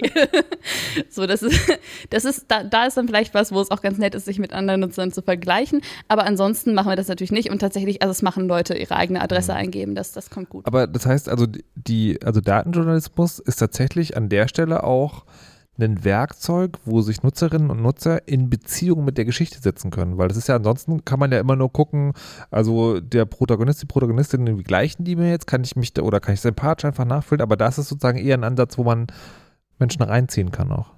Äh, es ist auf jeden Fall eine Möglichkeit und ich finde auch eine sehr wertvolle Möglichkeit von Datenjournalismus, zumindest wenn es eben so diese, diese interaktive Darstellungsform mhm. wird. Das, ich meine, das ist ja der, der, die Idee hinter Interaktivität. Ich kann damit in Beziehung treten und kann eben meine, ein bisschen meine eigene Geschichte darin finden. Tatsächlich. Wenn ich irgendwie einen Text lese, dann liest jeder den gleichen Text. Wenn ich aber eine interaktive Visualisierung habe, wo ich selber drin rumsuchen kann, dann suche ich mir auch so ein bisschen meine eigene Geschichte. Muss man natürlich vorsichtig mit umgehen, weil die Leute wollen auch nicht eine halbe Stunde lang auf fünf verschiedenen Ebenen rumklicken können. Ne? Also Buttons immer sehr sparsam einsetzen, aber ähm, prinzipiell klar gibt es den mhm. Leuten die Möglichkeit, ihre eigene Geschichte zu suchen.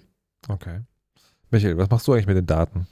Also ich würde ich würd da noch ein bisschen was ergänzen zu, äh, wenn man halt viel mit äh, solchen Datenprojekten arbeitet. Ähm, ich greife jetzt mal das Beispiel die Bundestagswahl äh, raus, wo wir äh, beim Tagesspiegel ähm, äh, ein extra ein Wahlportal gemacht haben, um die Wahlergebnisse darzustellen. Die meisten Daten, die wir benutzt haben, sind eigentlich gar nicht sichtbar. Die haben wir im Hintergrund äh, gebraucht, um Daten umzurechnen, um sie mhm. an der Karte darzustellen.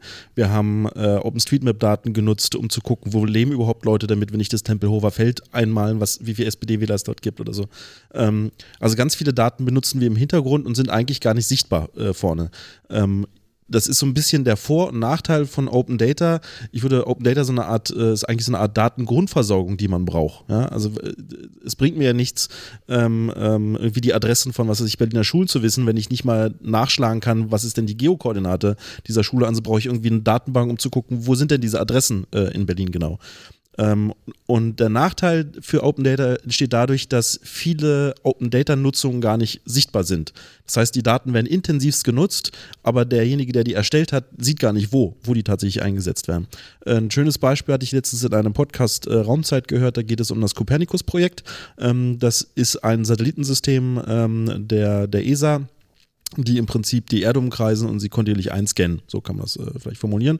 Und ähm, die haben vorher diese Daten versucht zu verkaufen, haben da versucht, ein Geschäftsmodell äh, zu machen, haben dann irgendwie nach Jahrzehnten festgestellt, okay, wir kriegen hier irgendwie nur 0,1 Prozent der, äh, der Kosten rein, ne? weil so ein Satellitensystem ist ja teuer und so viel zahlen die Unternehmen halt auch nicht äh, dafür. Und die haben jetzt diese Daten komplett äh, äh, als Open Data ins Internet gepackt und da sci-hub.copernicus.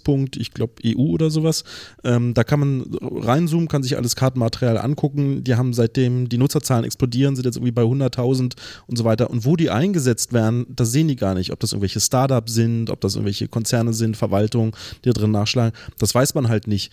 Und das ist so ein bisschen der Nachteil, dass ich die, die Wirkung von Open Data nicht nachprüfen kann, äh, weil ich nicht sehe, wo es tatsächlich eingesetzt wird. Ich würde es tatsächlich als eine Grundversorgung ähm, der Gesellschaft mit Daten äh, bezeichnen. Okay. Aber das heißt, bei dir selber ist äh, sagen auch die Arbeit beendet, wenn du es irgendwie veröffentlichst? Also wenn du den Datensatz veröffentlichst? Oder wie sieht dein, dein, dein Prozess aus, wie du aus den Daten dann noch was machst und wie präsentierst du das? Ähm, na, also ich hatte ja auch lange Zeit als Datenjournalist gearbeitet, deswegen war da mein Prozess ganz ähnlich wie bei, mhm. bei Kira, äh, dass wir Daten genommen haben, dann oft mit anderen Daten kombiniert haben, versucht in irgendeiner ansprechenden Form zu veröffentlichen. Manchmal waren es tatsächlich Geschichten, die wir mit erzählt haben. Manchmal waren es interaktive Werkzeuge, mit denen Leute rumspielen konnten. Ich erinnere mich zum Beispiel an das Projekt 1928.tagesspiel.de. Das ist nichts weiter als äh, eine Art Google Maps. Äh, wenn ich da durch Berlin laufe, kann ich mir sozusagen angucken, wie sieht Berlin aus. Aber die Karte ist zweigeteilt. Links ist in 1928, äh, mhm. rechten Seite ist heute. Und da sieht man so ganz gut, welche Gebäude äh, noch stehen, äh, wie die Siegessäule verschoben wurde, äh, wie sah eigentlich der Görlitzer Park, da soll ja mal ein Bahnhof gewesen sein, wie sah das damals aus. Ähm, äh, ich, vor dem Tagesspiegel steht so eine alte Mauer, die habe ich nie bemerkt, bis ich irgendwann äh, verstanden habe, stimmt, der, Alter, der Anhalter Bahnhof stand ja da mal. Und das sind die Mauer. Hast die, du hast die nie bemerkt? Ich habe die nicht gemerkt. Ich bin da durchgelaufen, ich habe die nicht gemerkt. Leute, ich bin müsst, Nerd, ich gucke mein Telefon. Ich wollte gerade sagen, ne, öfter mal vom Smartphone hochgucken. Komm doch mal in die Real World. Ja, was ja, das, das, das Tolle ist, das Smartphone hat mir jetzt gezeigt, dass da diese Mauer äh, zum Anhalter Bahnhof. Mann. Ich sag jetzt, vielleicht hatte Spitzer doch recht. Ich weiß auch nicht. ähm, okay. Was ich noch fragen wollte, ist, wenn, ähm, wenn ihr die Daten zur Verfügung stellt und da selber auch schon drauf rumgedacht und rumgearbeitet hat, ist euch das schon passiert, dass dann erst durch die durch die Interaktivität, die, die auch mit drin war, dass dann nochmal Dinge rausgekommen sind von Nutzerinnen und Nutzern, wo ihr dachtet so, wow, krass, das habe ich gar nicht bemerkt? Oder gibt's, habt ihr so einen Nachfolgeeffekt nochmal äh, gesehen? Beim Zugmonitor war das so, dass wir ähm, diese Daten ja aus der Deutschen Bahn rausgescraped haben, sie live als Karte dargestellt haben und Wert darauf gelegt haben, dass die Daten, die wir rausgescraped haben, nochmal irgendwo zum Runterladen anbieten. Mhm die rechtliche Situation, unter welcher Lizenz man sie hätte veröffentlichen dürfen, war nicht ganz geklärt, aber zumindest haben wir es getan. Und da gab es ganz viele Nachfolgeprojekte daraus. Zum Beispiel Leute, die Stuttgart 21, die Nutzbarkeit oder die Sinnhaftigkeit von Stuttgart 21 nochmal nachgerechnet haben, zu gucken, wie viel Verkehr tatsächlich durchging. Es gab noch zwei weitere Projekte, an die ich mich nicht erinnern kann. Mhm. Aber das finde ich ganz gut, wenn man äh, die Methoden und Daten für die journalistischen Projekte nochmal veröffentlicht, gibt es Folgesachen daraus, die äh, manchmal auch ganz hübsch sind und sinnvoll. Okay. Also mir ist es bisher noch tatsächlich nicht so passiert, dass jemand gesagt hat, oh, ich habe eure Karte angeguckt und mir ist dieser eine Ort speziell aufgefallen. Mhm. Würde ich mich aber total drüber freuen. Also sollte hier irgendwer zuhören, irgendwer das nächste Datenprojekt, was ihr seht, äh, schreibt gerne den Autoren, wenn ihr irgendwas Spannendes seht. Die freuen sich, glaube ich, immer. Was äh, ich aber schon hatte, ist, ähm, dass tatsächlich auch hinterher äh, Wissenschaftler äh, gekommen sind, der Redaktion geschrieben haben und gesagt haben, hey, sowas ganz ähnliches äh, wollte ich auch mal machen, habe ich schon, habe ich auch schon mal gemacht. Könnt ihr da nochmal die Methodik erklären? Könnt ihr da nochmal irgendwie vielleicht Zugang zu den Daten geben? Und ähm, sowas freut uns natürlich immer. Schön wäre es natürlich, wenn man sich dann vorher vielleicht sogar trifft und sich sogar ja. austauschen kann. Ähm, aber wenn man sich da gegenseitig dadurch weiterhelfen kann, ist das super. Wir hatten übrigens, fällt mir noch ein, äh, bei der Tegel-Befragung, äh, die parallel zur Bundestagswahl lief, ähm, hatten wir die grafisch dargestellt und hatten ein ähm, äh, Wahlbüro gefunden, äh, das offensichtlich falsche Ergebnisse ausgeworfen hat und konnten das wieder zurückspielen äh, an, die, an, das, an die statistischen Ämter, äh, um diese, ja, die Wahlurne nochmal zu überprüfen. Aber das heißt sozusagen, also in, in dem, wie ihr das macht, ist das schon eher eine Präsentation. Also, also ja, man kann da irgendwie drin rumklicken und so, das ist auch nice, aber das ist erstmal ein Aussenden dieser Information halt auf, einem, auf einer anderen Art und Weise, wie wir es, wie wir es gewohnt sind, aber schon One-Way, mehr oder weniger. In, in vielen Fällen schon. Also es ist, es ist natürlich, es ist einfach eine, eine, journalistische Sache. Es ist häufig im Journalismus so, dass es auch immer noch viel so gedacht wird, okay, wir produzieren unsere Inhalte, wir präsentieren die so und das war's. Mhm. ähm, aber, und darüber freue ich mich auch, dass es auch immer mehr Initiativen gibt, zu versuchen, ein bisschen in Interaktion mit dem Publikum zu treten. Das ist aber nichts, was jetzt also in meiner Erfahrung nicht so spezifisch für den Datenjournalismus ist, sondern einfach ähm, generell es Initiativen im Journalismus mhm. gibt, zu sagen, komm, wir, wir, wir treten mal in Dialog, ähm, was interessiert unsere Leser eigentlich wirklich, wie ist diese Geschichte angekommen, wie können wir Feedback von, vom Publikum äh, zu einer Geschichte irgendwie vielleicht nochmal einarbeiten. Ja. Okay. Ich will jetzt gerne noch zwei Probleme beleuchten oder, oder Dinge, wo ich mich frage, ob das Probleme sein können. Das eine ist, ähm, die, oder es hat, es hat beides damit zu tun, dass ihr ja nicht nur sozusagen eine, eine Datenquelle nehmt und dann sozusagen die verarbeitet, sondern auch Daten miteinander kombiniert und auch daraus Dinge versteht. Das eine ist ja, ähm, dass es, es gibt ja dieses Schöne, dass man äh, Korrelation mit Kausalität nicht verwechseln soll. Also nur weil, keine Ahnung, die Kurve der Pflaumenernte und die Kurve der Meteoriteneinschläge äh, gleichzeitig nach oben geht, bedeutet das nicht zwangsweise, dass Pflaumen Meteoriten sind. Ähm, wie schützt man sich vor sowas? Das war das, passiert das? Ist passiert. Also das ist ja das, was ich, was ich vorhin auch meinte. Man, man ist als Journalist halt kein, also vielleicht schon, aber meistens kein ausgebildeter Statistiker zum mhm. Beispiel. Das heißt, sowas passiert definitiv. Ähm, und da ist es, finde ich, wichtig, dass gerade jeder, der datenjournalistisch arbeitet, meinetwegen aber auch gerne wirklich jeder, der journalistisch arbeitet, ein bisschen genug Grundwissen in Statistik hat, um zu wissen, was komplex ist. Mhm. Also einfach um zu wissen, okay, hier, ich habe doch mal das gehört mit Korrelation und Kausalität. Wenn ich mir nicht sicher bin, dann frage ich vielleicht noch mal nach bei einem Wissenschaftler vom Fach oder bei einem Statistiker. Ja. Das ist, aber das ist ein, also es fällt mir auch relativ oft im Journalismus äh, auf und das finde ich ganz gut, dass es jetzt mehr Datenjournalisten in Redaktionen gibt, die diese, dieses, dieses Wissen auch einfach weitergeben, dass eine Korrelation nicht automatisch Kausalität ist. Ja, aber also die Frage geht schon ein bisschen weiter. Ne? Also ihr denkt, ihr macht da was mit den Daten und ähm, wie, wie kann man immer sicher gehen, okay, der Schluss, den ich jetzt daraus ziehe, ist auch wirklich der richtige? Also äh, komplett sicher gehen kann man natürlich nicht. Man kann also man kann mit ein bisschen Common Sense auf jeden Fall dran gehen. Und es gibt im Journalismus einfach auch irgendwie so ein bisschen äh, Qualitätssicherungsmethoden, die wir halt auch auf jeden Fall anwenden müssen. Also dann schauen wir halt irgendwie so ein bisschen, wir, wir, wir nehmen mal, gucken uns Stichproben aus den Daten an und schauen, ist das plausibel. Gerade wenn, wenn man zum Beispiel ähm, geografische Daten hat, äh, auf, auf, Berlin-Ebene ist das schon passiert, dass ich die Daten irgendwie mal auf eine Karte geworfen habe und eine Kollegin, die daneben stand, sagte, Moment, nee, in Schöneberg, da wohne ich aber. Das weiß ich aber ganz ganz sicher, dass der Punkt da nicht hingehört. Mhm. Ähm, sowas hilft auch einfach wirklich mehrere Augen drüber gucken zu lassen. Okay. Häufig ist man einfach so in seinem Arbeitsablauf drin, dass man manche Fehler gar nicht bemerkt. Ich habe da, hab dafür einen Test, äh, der lässt sich auch ganz leicht merken. Den nenne ich einfach jetzt mal ABBACAB-Test. Äh, Bitte wiederholen Sie.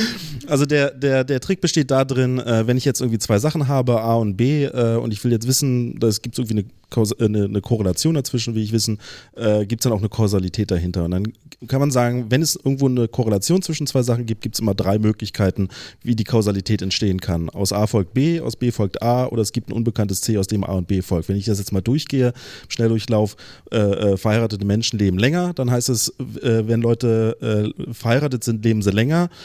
kann gut sein, weil ich kümmere mich lieber um meine Familie, statt mit einem schnellen Motorrad zu fahren. Ja, wir waren da eins. Ich kann auch gucken, geht es andersrum, wer länger lebt, äh, ist verheiratet. Stimmt, wer zum Beispiel mit 17 bei einem Motorradunfall ums Leben kommt, hat dann nicht mehr die Chance zu heiraten. Oder die dritte Variante, es gibt was Unbekanntes, äh, aus dem A und B folgt. Beispielsweise, ich habe eine schwere Krankheit, ich habe Krebs oder sowas. Das sorgt dafür, dass ich zum einen Schwierigkeiten habe, vielleicht einen Lebenspartner zu finden und zum anderen äh, äh, lange zu leben. Und wenn man das bei einer Korrelation einfach sich durchgeht, diese drei Varianten, kann man halt gucken, ob man vielleicht auch noch auf andere mögliche Ursachen stößt und ob diese Korrelation wirklich aussagefähig ist oder nicht. Wie oft ist das passiert, dass ihr in der Geschichte, es gibt ja diesen im Journalistischen Begriff tot recherchiert habt, also dass man, man hat eine These, man geht hin, zieht die Daten und denkt so, ja, nee, das war's nicht. Passiert, also passiert auch, passiert immer mal wieder. Also, ähm, wo ich, wo ich mich auch so ein bisschen, bisschen geärgert hat, weil ich dachte, wirklich dachte, das wäre eine gute Geschichte. Ich war letztes Jahr bei der Times in, in London mal äh, zum Praktikum und das hatte ich mir nochmal genau angeguckt. Ich hatte mir angeguckt, ähm, Spenden von Pharmaunternehmen an Ärzte.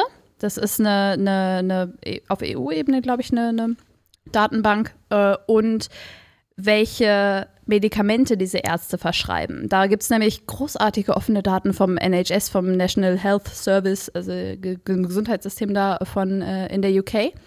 Und äh, ich war mir so sicher, es muss doch irgendwie drin zu sehen sein, wenn dieser Arzt super viel Geld von irgendeinem Pharmaunternehmen bekommen hat. Dann verschreibt er doch bestimmt mehr Medikamente von diesem Pharmaunternehmen. Und ich habe zwei Tage lang dran rumrecherchiert. Ich habe es aus allen Winkeln betrachtet. Ich wollte wirklich, dass da irgendwas ist, aber da war nicht mal eine Korrelation da, die man mit Kausalität verwechseln könnte. Ich habe mich so geärgert. Passiert. Ja. Ist es ein Problem? Also, also, spätestens, wenn man das für Geld macht, sozusagen, weil dann ver ver verschwendet, also verwendet man ja Arbeitszeit, um rauszufinden, dass es doch nicht so ist. Also ich hatte da das äh, zweifelhafte Glück, gar nicht bezahlt zu werden. Nice. also ich, ich, war, ich, war, Praktikantin, also da wird man nicht bezahlt, das ist eine Ehre. Ähm, nein, also es ist, ist, natürlich irgendwie ein Problem. Ich glaube, es ist weniger ein Problem, wenn du, wenn du fest in der Redaktion arbeitest oder zumindest fest die Zeit sowieso eingeplant hast. Mhm. Ähm, es ist vielleicht tatsächlich mehr ein Problem, wenn du als freier Journalist Geschichten recherchierst, die du dann ähm, Medien anbieten möchtest, weil dann, dann, hast du da irgendwie drei Tage Arbeit reingesteckt, wirst aber gar nicht bezahlt, weil aber, keine Geschichte da ist ist sozusagen wie bei vielen Sachen anscheinend dann auch so, dass es theoretisch eigentlich besser ist. Redaktionen würden sich äh, Datenjournalisten halten. nice Wort. Ähm, also sagen, würden, würden Menschen dafür bezahlen, Datenjournalismus zu betreiben, und zwar unabhängig davon, ob dann eine Story rausfällt oder nicht. Also ich bin total dafür, ja. uns zu bezahlen. Ja, ja nee, ich, ich meine nicht, also nicht, es gibt ja immer dieses Freelancer versus Fest und als fester mhm. Redakteur oder fester Journalist oder Journalistin kannst du dir halt eher leisten zu sagen, nee, die Geschichte gibt einfach nichts her, lass uns das nicht machen. Mhm. Und dann verdienst du trotzdem Geld. Und als Freelancer oder Freelancerin ist ja das Problem einfach, wenn du sagst, ich habe recherchiert dieses Thema, was wir zusammen geplant haben, aber das ist halt einfach nichts, dann kriegst du halt auch nichts. Äh, ja, das ist, glaube ich, kein spezifisch datenjournalistisches Problem. Also, weil ne, auch, auch freie Journalisten, die andere Geschichten recherchieren, denen kann es passieren, nee, dass das, es das ist schon klar, aber ja. Fra ich frage mich sozusagen, wenn man in den Daten drin ist, ob dann die Versuchung vielleicht höher ist, zu sagen, ja, da kann ich aber, wenn ich die Kurve da so hinschiebe, dann sieht das schon extrem krass ja. aus. Also, das, das muss man sagen, also die Versuchung ist da. Ich, ich hoffe von mir behaupten zu können, ja. dass, ich dem, dass ich dem nicht nachgebe. Die Versuchung ist definitiv da und ich denke, dass die bestimmt größer ist, wenn man einfach ökonomischen Druck dahinter mhm. hat selbst ohne ist es ist häufig so. Also ich hatte es auch schon, dass ich eine ähnliche Geschichte hatte und der Redakteur wirklich dreimal, drei Tage hintereinander nachgefragt hat, bitte guck's dir nochmal aus dem anderen Winkel an. Ich bin mir so sicher und ich nur mhm. erzählt habe, es ist nichts da, ja, es ist oh da Gott. einfach nichts. Ja. Ich, ich finde ja äh, einfach als, als Zuschauer, als Leser ähm, auch Geschichten spannend, wo jemand schreibt, ich habe nachgeguckt und ich habe nichts gefunden. Ja. Ähm, und das wird viel zu wenig gemacht, finde ich, weil ähm, das trotzdem total spannende Geschichten sein können das, da muss ich recht geben. Aber dich wollte ich jetzt hier auch noch fragen. Du hast ja am Anfang der Sendung gesagt, deine Motivation ist oft so ein, da stimmt was nicht. Und da hast du auch erzählt, es ist nicht so einfach, an die Daten ranzukommen. Und da könnte ich mir auch vorstellen, dass man auch sozusagen in so eine Falle laufen kann, dass man denkt, also man hat dieses ganz starke Gefühl und es ist schwer, an die Daten ranzukommen. Jetzt hat man vielleicht ein, ein Datum, was sagt, haha, ich habe recht. Ähm, wie, woher weißt du denn, dass du genug hast? Also woher weißt du denn, dass du wirklich alles, was verfügbar ist, da hast. Ich habe nie genug. okay, verstehe. Also Datenaktivist ist ein, ein Merkmal, was man unbedingt haben muss. Nie genug Daten haben. Okay. Die andere Sache, die ich noch fragen wollte, ist, wenn wir über soziale Netzwerke reden und über Ad-Tracking im, im Netz, also wo wir irgendwie alle verfolgt werden, da ist ja die Warnung, die wir machen äh, oder die halt immer gesagt wird, ist, naja, da werden halt Daten miteinander kombiniert, die echt krasse Aussagen zulassen, die du vielleicht eigentlich gar nicht willst. Also du willst gar nicht, dass dich eine, eine Firma oder ein Werbetracker so genau kennt, wie die das können, weil die verschiedene Datenquellen kombinieren. Natürlich hellhörig, weil ein großer Teil eurer Arbeit ist es, Datenquellen zu kombinieren. Ist es eine Gefahr, dass da Dinge passieren können, dass ihr Daten miteinander kombiniert und an die Öffentlichkeit geben, die dann Effekte haben, die nicht wünschenswert sind? Also jetzt irgendwie ich versuche mir jetzt so ein Beispiel auszudenken, aber was erzählt hast, irgendwie Düsseldorf, wo kommen die Leute her, dass man da dann irgendwie auf eine, wie auch immer geartete Art und Weise halt was über einzelne Menschen rausfinden kann oder Dinge rausfinden kann, die vielleicht tatsächlich gefährlich sind? Also das ist eine, also das Beispiel ist tatsächlich dafür gar nicht so schlecht.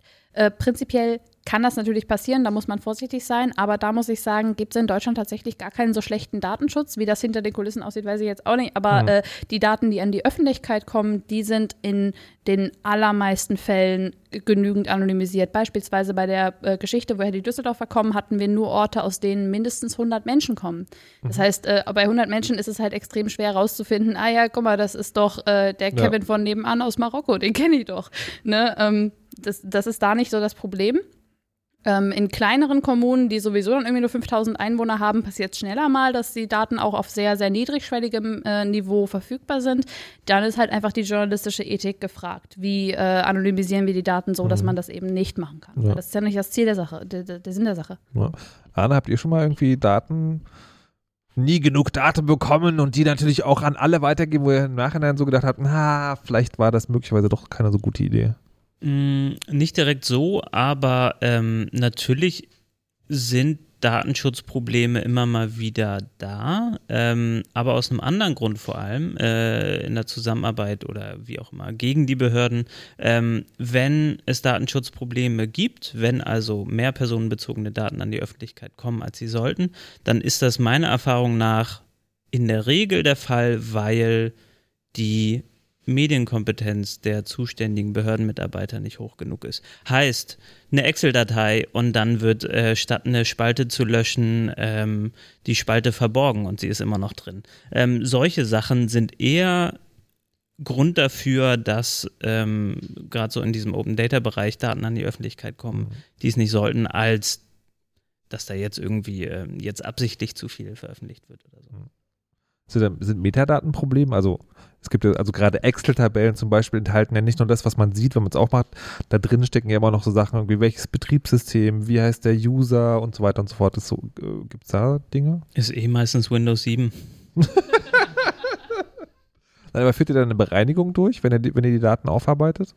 Nee, also, ähm, das ist in der Regel dann, äh, wenn es um Behörden geht, die Aufgabe der Behörde. Okay. oh, das klingt nach einem interessanten datenjournalistischen Projekt, oder? Ja. Haben alle PDFs von kleineanfragen.de? Kommt raus überall Windows 7. Hm. Na gut. Wir machen jetzt noch eine kleine Pause. Es gibt noch eine Runde Nerd News und danach gehen wir die letzte Runde. Da würde ich von euch mal gerne wissen wollen, was denn so die nächsten Projekte sind. Aber wie gesagt, erstmal eine kleine Runde Nerd News. Der Internetpionier John Perry Barlow ist an Herzversagen gestorben. Barlow schrieb Songs für die Band Grateful Dead und setzte sich für Meinungsfreiheit und andere Bürgerrechte ein. Er verfasste 1996 die Unabhängigkeitserklärung des Cyberspace, die sich gegen die staatliche Kontrolle über das Internet wendet. Barlow ist vor allem als Gründer der Electronic Frontier Foundation und der Freedom of the Press Foundation bekannt, die Whistleblower wie Edward Snowden und Chelsea Manning unterstützt und Schutzsoftware wie Secure Drop und Haven entwickelte. Fitness Tracker verrät geheime Militärinformationen. Eine Weltkarte des Fitness-Trackers Strava enthielt seit 2015 vertrauliche militärische Nutzerdaten. Die Global Heatmap zeigte mehr als eine Milliarde Aktivitäten der Strava-Nutzer der letzten Jahre, die von ihnen selbst mit Trackern automatisch aufgezeichnet wurden. Weil zu den Nutzern offensichtlich viele Soldaten gehörten, konnte die Position geheimer Militärbasen aufgedeckt werden. Außerdem war es möglich, die Soldaten in ihre Heimat zurückzuverfolgen und zu de-anonymisieren. OpenSchufa will Scoring transparent machen. Das Crowdfunding-Projekt OpenSchufa versucht herauszufinden, wie die Bonitätsauskunft bei Schufa ihr Scoring ermittelt. Der Score wird bei Ratenkäufen und anderen Vertragsabschlüssen zur Ermittlung der Ausfallwahrscheinlichkeit von Zahlungen verwendet. Die Berechnungsmethode gilt als Betriebsgeheimnis und die Qualität der zugrunde liegenden Daten ist nicht bekannt. OpenSchufa hofft, die Methoden und gegebenenfalls systemische Fehler der Scoring-Firma offenlegen zu können und bittet dazu um Datenspenden von Schufa-Auskünften. Unterstützt wird OpenSchufa von Algorithm Watch, der Open Knowledge Foundation und Geldspenden.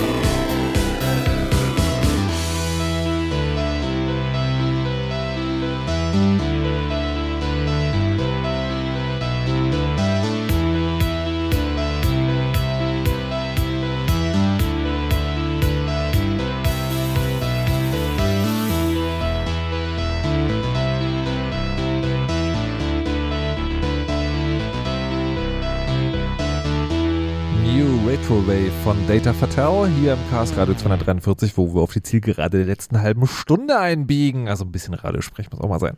Ähm, so, wir haben eine Zuschauer, Zuhörer oder Zuhörerinnenfrage, nämlich äh, ist eine Fachfrage. Bitte halten Sie sich kurz oder verweisen Sie auf Quellen.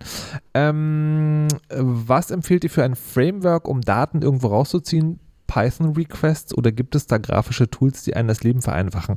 Könnt ihr, bevor ihr die Frage beantwortet, mir erklären, was die Frage bedeutet? Ich müsste raten, aber ich würde raten, dass es um, Stra um Scraping geht, Daten irgendwo rauszuziehen. Also dieses äh, Webseiten danach untersuchen, was, äh, wie man die Daten kriegt. Gibt es da eine Standardempfehlung? Gibt es einen Standardroboter, den man ins Web schicken kann? Also äh, äh, Gerüchteweise, es gibt irgendwelche Browser-Plugins, äh, die das auch können, aber ich weiß es aus dem, Namen, aus dem Kopf nicht, die Namen. Webscraper.io ist einer.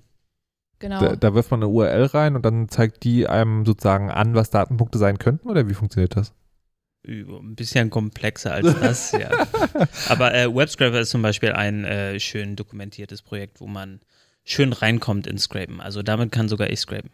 Ähm, okay, also gut, du machst das jetzt professionell mit der Datensammlung. Gibt es, gibt es so ein, so ein Ding für Leute, die anziehen? Also die haben diese Sendung gehört und so, geil, ich will das auch mal ausprobieren. Also gibt es sowas, was einem mal visualisiert, was so diese Struktur in der Webseite ist und wo man da Daten rausziehen könnte? Also so ein Tool für Anfänger, Scraping für Anfänger? Also womit das relativ einfach geht, auch garantiert ohne Programmieren, ist ähm, Import.io. Ähm, das ist, also es ist, äh, hat kostenpflichtige Accounts, hat aber ein bisschen versteckt, aber man findet auch einen, einen Studierenden, also einen Bildungsaccount auf jeden Fall, der ist dann kostenlos und testen kann man es auch. Und ähm, das hat tatsächlich eine, eine, relativ einfache grafische Oberfläche. Und beim Scrapen läuft es halt so, man muss sich ein bisschen die, die Struktur der Website durch gucken und schauen, an welchem Punkt der Struktur stehen die Daten drin, die ich haben will. Und Import.io hilft einem dabei und visualisiert das ein bisschen schön grafisch und kann, man kann irgendwie auf Dinge draufklicken, statt dass man Code schreiben Ja. muss. Okay, das, das klingt ganz interessant und ist ja vielleicht auch ganz lehrreich, selbst wenn man kein Scraping macht, um mal ein Gefühl dafür zu kriegen, was eigentlich Webseite Auf bedeutet. jeden Fall. Ähm, ich würde jetzt gerne noch von euch wissen, die, ähm, was so die, das nächste Zukunftsprojekt ist. Wir hatten ja eins, das zweimal schon in Nerd News genannt wurde, OpenSchufa. Da hängt ja der Herr Semstrott auch mit drin. Oh ja. Explainify. Äh, die Schufa ist ein wahnsinnig mächtiges Unternehmen, das wahnsinnig viele Daten hat. 813 Millionen Datensätze, über 70 Millionen Bürger in Deutschland. Ähm, und damit eine enorme Macht über den Alltag von all diesen Menschen, weil Ich, ich frage Ja. mich übrigens immer, ähm, ich, ich tendiere ja, also gerade im Castrat immer zu sagen, muss man erklären, Schufa ist wirklich das Einzige, das Einzige, wo ich gerade so denke, so, das muss man vielleicht nicht erklären, weil jeder hat schon mal damit zu tun gehabt, oder?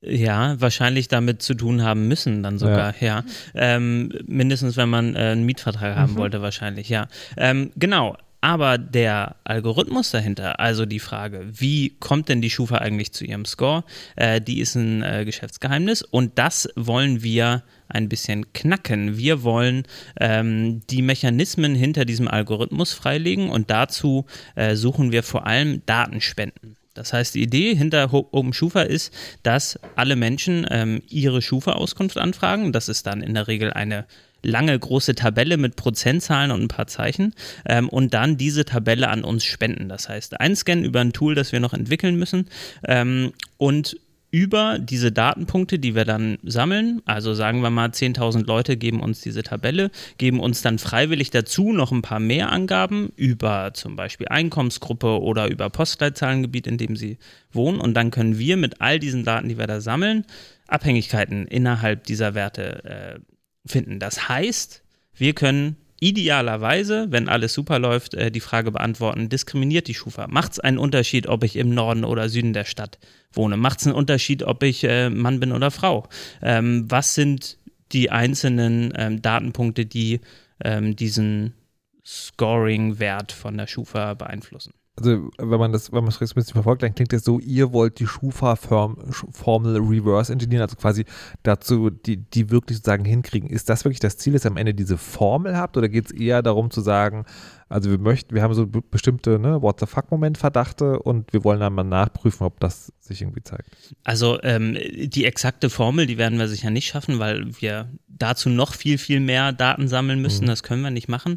Aber ich glaube, äh, wir können auf jeden Fall in die Richtung gehen, dass wir so bestimmte Hypothesen testen, dass wir zumindest rausfinden, was besonders wichtige Datenpunkte sind. Und ich stelle mir das so vor, dass am Schluss ja, vielleicht eine sehr simple Formel dabei rumkommt, aber vor allem ein Portal, wo man eingeben kann, so, das ist das äh, Einkommen und ich bin Mann oder Frau und äh, da wohne ich und dann kriegt man so ungefähr einen Schufa-Score raus und dann kann ich ein bisschen rumspielen. Jetzt bin ich nicht mehr Mann, sondern Frau. Was macht das mit dem Schufa-Score mhm. und so weiter? Das wäre die Ideallösung dabei. Aber wir brauchen halt die Mithilfe von möglichst vielen Leuten, ähm, die ihre Daten an uns spenden. Und das ist so was, was ziemlich Neues. Das gab es, glaube ich, zumindest in Deutschland so noch nicht. Ähm, und wir probieren das mal aus und schauen, wie das klappt. Gibt es das? Nee, ihr habt doch gerade so irgendwie so ein Crowdfunding zu laufen. Das ist, um das Tool zu schreiben, um diese Daten dann einzulesen, ne? Genau, also wir müssen es möglichst einfach machen, diese Daten zu spenden. Das ist so das eine. Und dann ist natürlich die Frage, äh, wie man es danach darstellt und so. Und mhm. dafür sammeln wir insgesamt äh, 50.000 Euro. Jetzt sind wir bei 29.221 Euro. Ich äh, bin minütlich auf dieser Startnext-Seite äh, und reloade die die ganze Zeit. Ähm, ja, und wir hoffen, dass wir da die volle Summe zusammenkriegen. Um Nach allem, was ihr mir erzählt habt in der Sendung, vermute ich, dass Schufa-Mitarbeiter da auch reichhaltig spenden. Vielleicht ja von der Schufa-Konkurrenz, ist nicht so klar. Apropos Konkurrenz, da kommen wir gleich drauf. Ähm, was ich tatsächlich vorher noch fragen wollte, ist. Nee, genau das doch. Die Schufa hat ja sozusagen auch darauf geantwortet ein sehr langes Schreiben. Mhm. Ähm, was also, ja, der Wirtschaftsstandort Deutschland ist in Gefahr, wenn man da irgendwie drankommt. Und äh, das ist auch ganz gefährlich, euch die Daten zu geben. Also, ihr seid ja ganz schlimme Verbrecher auch. Steht da nicht drin. Habe ich jetzt frei zwischen den Zeilen lesen, paraphrasiert. Also, da, da, da findet aber schon Angstmacherei auch statt. Ne? Also, was passieren kann, wenn man die Daten an unbefugte Dritte geht und so. Ähm, aber tatsächlich, der, der eine interessante Punkt, wo ich sagte, naja, das kann man zumindest mal als Frage schon stellen, ist, ähm, die Schufa ist zwar das, was wir alle kennen, aber bei Weitem ja nicht die einzige, ähm, wie heißt die Info? Nee, Score, Scoring, Scoring-Firma in Deutschland. Mhm. Und es gibt auch eine andere, die heißt Avato. Und die wiederum gehört zu Bertelsmann. Und Bertelsmann wiederum gibt Geld an Algorithm Watch. Bertelsmann Stiftung, ja. Bertelsmann, Bertelsmann gehört zur Bertelsmann äh, Stiftung. Okay, Entschuldigung, ja. ein Schritt my bad. Zum Glück sind die Daten alle da. Ähm, und Algorithm Watch ist wiederum euer Partner bei Open Schufa. Und die Frage, die die Schufa da gestellt hat, ist so, naja, das ist aber schon komisch, dass ihr nur auf uns zeigt und nicht auf die Kon Konkurrenz, wo naja, über Umwege sogar auch Geld kommt. Ja, also erstmal muss ich sagen, diese, diese Stellungnahme, die die Schufa äh, abgegeben hat, die war äh, eine Woche lang prominent auf der Startseite von der Schufa verlinkt. Das war super, das war die beste Werbung, die wir so haben konnten für das Projekt. Äh, deswegen nice. danke an die PR-Abteilung äh, an dieser Stelle. Ähm, und ähm, zweitens, ja, stimmt, äh, Bertelsmann Stiftung gibt Geld an Algorithm Watch, nicht für dieses Projekt, aber zur Grundfinanzierung von der Organisation.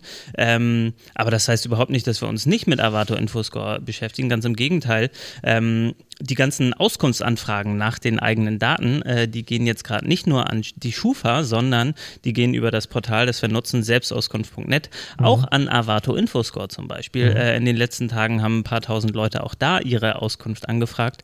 Ähm, und idealerweise können wir am Schluss das Tool, das wir äh, für die Schufa benutzen, auch für andere Auskunft, äh, Auskunfteien benutzen. Das heißt, äh, natürlich muss nicht nur die Schufa transparenter werden, mhm. sondern all diese äh, Auskunfteien.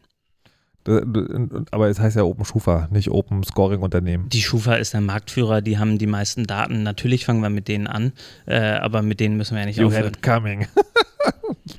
okay, verstehe. Ähm, wie ist da der Zeitplan? Das äh, Crowdfunding geht noch 21 Tage ähm, und dann äh, wollen wir im Mai die Software fertig haben und dann äh, bis Juni schon die ersten Daten ausgewertet haben. Was ähm, es gibt ja also von Computerspielen und Crowdfunding kenne ich das so, wenn ihr doppelt so viel spendet, dann dürft ihr möglicherweise auch einen weiblichen Charakter spielen. Ähm, habt ihr auch so Bonusziele oder ist es eher so, ihr macht bei 50.000 zu, weil das reicht dann? Ja. okay, wahrscheinlich weiß ich zu wenig über das Crowdfunding. Bitte spendet. Nein, ich meine, es, es, gibt ja sozusagen, es gibt ja man, manche Kicks, also Crowdfunding-Unternehmen ähm, sagen ja, also wenn wir brauchen so und so viel, Ist aber richtig, wenn das ja. und das mehr kommt, dann machen wir noch das und das. Habt ihr auch sowas? Also wir brauchen eigentlich 50, aber wenn wir bis 75 kommen, dann bauen wir auch gleich die Avato-Maschine oder irgendwie so. Ja, das ist, äh, ich habe das jetzt nicht gesagt, weil es nicht so clever ist. Äh, wir, das erste Funding-Ziel ist 30.000. Das heißt, da fehlen uns jetzt noch 800 Euro ah, äh, und danach müssen wir auf 50.000 kommen. Ja. Verstehe. Und was passiert dann? Also was ist das, was dann das, der, der, das Mehr? ähm, dass wir zum Beispiel noch externe ähm, Experten hinzuziehen können und bezahlen können. Also ein Mhm. paar äh, Statistiker, die äh, Modelle bei Banken bauen haben, für sowas. haben wir heute gelernt. Das ist eine gute Idee, Statistiker dabei zu haben. Genau. Ähm, und dass wir äh, das alles ein bisschen hübscher machen können. Also. Okay, verstehe. Na gut, kann man ja machen. Ähm, sehr schön. Und dann ist im Sommer, können wir dann alle gucken, was unser Score ist. Ich bin schon sehr gespannt. Spendet, spendet Daten, spendet Geld, ist eine gute Sache. Wahrscheinlich. Kira, dein nächstes Projekt? Äh, wir waren eben schon kurz beim Thema Konkurrenz, deswegen, also für Journalisten ist es immer ein bisschen schwierig, über nächste Projekte zu, zu sprechen, gerade so öffentlich. Open deswegen, Data. Open Data. Ich wünschte auch, es wäre anders, wirklich. Ähm, aber äh, ich kann definitiv eins nennen, was mir seit Jahren im Kopf rumschwirrt, was, weil es wahrscheinlich nicht funktionieren wird, aber Mhm. ich bin nicht bereit, die Hoffnung aufzugeben, mal ähm, das Thema Obdachlosigkeit aus Datenperspektive zu beleuchten. Auch übrigens finde ich ein Thema, wo man überhaupt mal erstmal die ähm, den Staat dazu bringen könnte, Daten zu erheben und die dann zu veröffentlichen, weil äh, da die Datenlage wirklich katastrophal ist. Ich komme aus NRW, das ist das einzige Land, was überhaupt eine Statistik darüber führt, obwohl es Studien gibt, die sagen, es wäre möglich, das zu erheben. Und äh, ich habe mir die Statistik in NRW schon, schon länger mal angeguckt und äh, die, also die Definitionen gehen einfach leider völlig an der Realität vorbei. Ich saß dann im Büro der Stadt und da sagte mir der nette Mitarbeiter, wie Obdachlose, die gibt's hier nicht. Ich mir, das kann aber irgendwie auch nicht so richtig sein. Ähm, aber ich habe die Hoffnung noch nicht aufgegeben, da mal ein bisschen ähm, nach Daten zu gucken und das Thema so ein bisschen aufzubereiten. Aber ist es, ähm, also was ist die Hoffnung dahinter? Also möchtest du einfach, dass, dass man das auch eine, auf eine etwas greifbarere Form visualisieren kann? die sozusagen das. nicht irgendwie das, das bedrückende Foto ist? Ja, exakt das. Also es ist, also das Thema Obdachlosigkeit ist, finde ich, ein, ein extrem komplexes und ein extrem emotionalisiertes und eins, wo kaum jemand wirklich einen, objektiven, ähm, objektiven Pack an irgendwie äh, dran hat. Äh, niemand hat eine Ahnung, wie viele Obdachlose es, es wirklich äh, gibt. Es gab letztens die Nachricht, es wären irgendwie über eine Million in Deutschland. Das sind, das sind sehr grobe Schätzungen, letzten, letzten Endes schwer zu schätzen. Ähm, es gibt wenig äh, Vorstellung davon, wie der Alltag von solchen Menschen überhaupt aussieht. Zumindest nicht, was über also einzelne Porträts hinausgeht, die häufig eben sehr emotional, sehr, sehr auf irgendwie entweder, oh, der Mensch ist total inspirierend oder oh, Gott sei Dank geht es mir nicht so schlecht hinauslaufen. Das würde ich gerne mal aus einer anderen Perspektive erzählen. Mhm. Ähm, wo du jetzt gerade gesagt hast, du willst über die Projekte, die möglicherweise Erfolg haben, nicht reden. Ähm, ich frage mich tatsächlich, ist das, ist das so? Also gerade wenn es um Daten geht, ne, die sind ja, also Objektivität ist immer so eine schwierige Sache, aber es gibt ja Daten und die liegen auf der Hand und dann liegen vielleicht auch Interpretationen auf der Hand. Ist dir schon mal passiert, dass du äh, sozusagen halt so, fuck, die Idee hatte ich auch. Ja, absolut. Äh, also das, das passiert auch einfach und ich glaube, das passiert Datenjournalisten sehr viel häufiger als auch Journalisten aus anderen Ressorts, weil wenn du aus dem Tagesaktuellen berichtest, ja, äh, okay, dann hat der Martin Schulz halt gerade nur mal was gesagt, das ist okay, da berichtet jetzt halt wirklich jeder drüber. Äh, Ist auch in Ordnung, wenn die Leute das, über das Gleiche schreiben. Aber Datenjournalismus hat häufig eben so auch ein bisschen längerfristige Themen, ein bisschen zeitlosere Themen und da passiert es, dass du am gleichen Thema lange arbeitest. Also ein eine Art von Beispiel wäre die Bundestagswahl. Da haben wirklich alle Datenteams in Deutschland sich aufs gleiche Thema gestürzt. Das war aber immerhin allen vorher klar, dass da das Gleiche passieren würde. Mir, also ich hatte es zum Beispiel letztens, da hat ähm, Zeit Online eine sehr, sehr schöne Geschichte rausgebracht. Die haben äh, Straßennamen in Deutschland analysiert, haben sich zum Beispiel angeguckt, wie unterscheiden die sich in, in Ost- und Westdeutschland, in Nord- und Süddeutschland. Nach wem benennen wir eigentlich unsere Straßen? Wer sind äh, die Leute, nach denen, denen wir diese Ehre irgendwie zuteil lassen, äh, kommen lassen wollen? Viele Verben jetzt hier drin. Ich weiß nicht, ob das jetzt ein kompletter Satz war. Dings. Ähm, wirklich schönes Projekt, wirklich schön visualisiert und ich hätte mir den Hintern beißen können. Ich wollte dieses Projekt nämlich seit zwei Jahren machen, ähm, habe mich total geärgert. Ich konnte auch wirklich nur ein paar Mal einen kurzen Blick drauf werfen, dann musste ich sie dazu machen. Ähm, habe mich dann bei, bei Freunden dann darüber beschwert und drei von denen meinten, ach ja, das wollten wir auch schon mal machen. Ach ja, wir hatten schon mal mit der Recherche angefangen. Also ja, es gibt naheliegende Daten und ja, das ist einfach ärgerlich, wenn sowas passiert, Mhm. nichts zu machen. Verstehe. Äh, Michael, kannst du noch etwas zur Zukunft deines Datenwissenschaftsjournalismus sagen? Äh, natürlich nicht. Ich habe genau das gleiche Problem. Äh, Ah. Das ist schwierig, sozusagen schon vorher Ideen äh, zu veröffentlichen, weil dann es ist halt irgendwie doof, wenn man dann Zeit reinsteckt und dann ist irgendwie jemand, der eine Woche vorher das äh, raushaut oder sowas. Ne? Dann ist man ja halt nur Nummer zwei. Ist irgendwie doof. Ähm, eine Sache, die mir schon länger ähm, äh, vorschwebt, ähm, ist das Problem, äh, Open Data da in Deutschland die Unternehmen und die Behörden davon zu überzeugen. Und äh, bei diesem Raumzeit-Podcast, äh, als es äh, um Copernicus ging, fand ich sehr interessant, äh, dass sie darüber gesprochen haben, dass eines der stärksten Motivationen war, dass die NASA bereits Open Data macht und deswegen die ESA sich da eine Scheibe von abgeschnitten hat. Ich finde das ganz interessant, mal den internationalen Open Data Stand sich anzuschauen. Welche Apps gibt es da draus? Welche Services gibt es da? Und zu vergleichen, warum es die in Deutschland nicht gibt und dann vielleicht auch mal den Finger zu zeigen. Hier, du Verkehrsunternehmen behinderst uns daran, dass wir so eine Apps machen können oder diese äh, Behörde oder, oder Verwaltung und so weiter. Ähm, da wirklich mal eine, eine systematische, ja, wie heißt das, Inventur zu machen, wie da der aktuelle Stand ist, denn der ist nicht so schön wie im Vergleich zu anderen mhm. Ländern. Okay. Gibt es denn ganz konkret noch Datenquellen, wo ihr sagt, okay, da möchten wir jetzt unbedingt dran? Also über die wir jetzt noch nicht gesprochen haben? Also, sorry, mach du ruhig zuerst. Äh, mir fiel gerade mit dem Vergleich mit anderen Ländern ein, äh, in den USA war es zumindest unter Obama immer üblich, dass das Besucherregister des Weißen Hauses äh, öffentlich einsehbar war. Und das war Open Data. Und das war so ganz selbstverständlich. Und dann hat Donald Trump gesagt, okay, also ich glaube, eines der ersten Sachen, die er gemacht hat, ist, äh, dieses Besucherregister wieder abzuschaffen.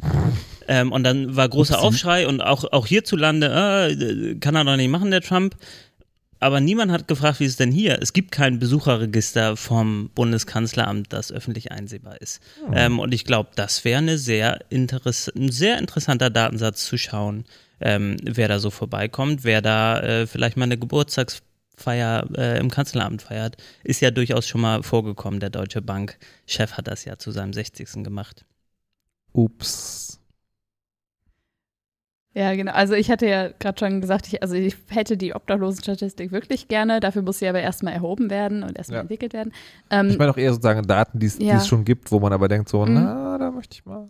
Also was ich, äh, ich habe jetzt keinen spezifischen Datensatz, aber was ich wirklich, wirklich schön fände, ist, wenn ähm, wenn es ein halbwegs einheitliches Datenportal für lokale Daten gäbe. Also es gibt, ich bin unglaublich dankbar über die Regionalstatistik von, von den statistischen Ämtern des Bundes und der, und der Länder.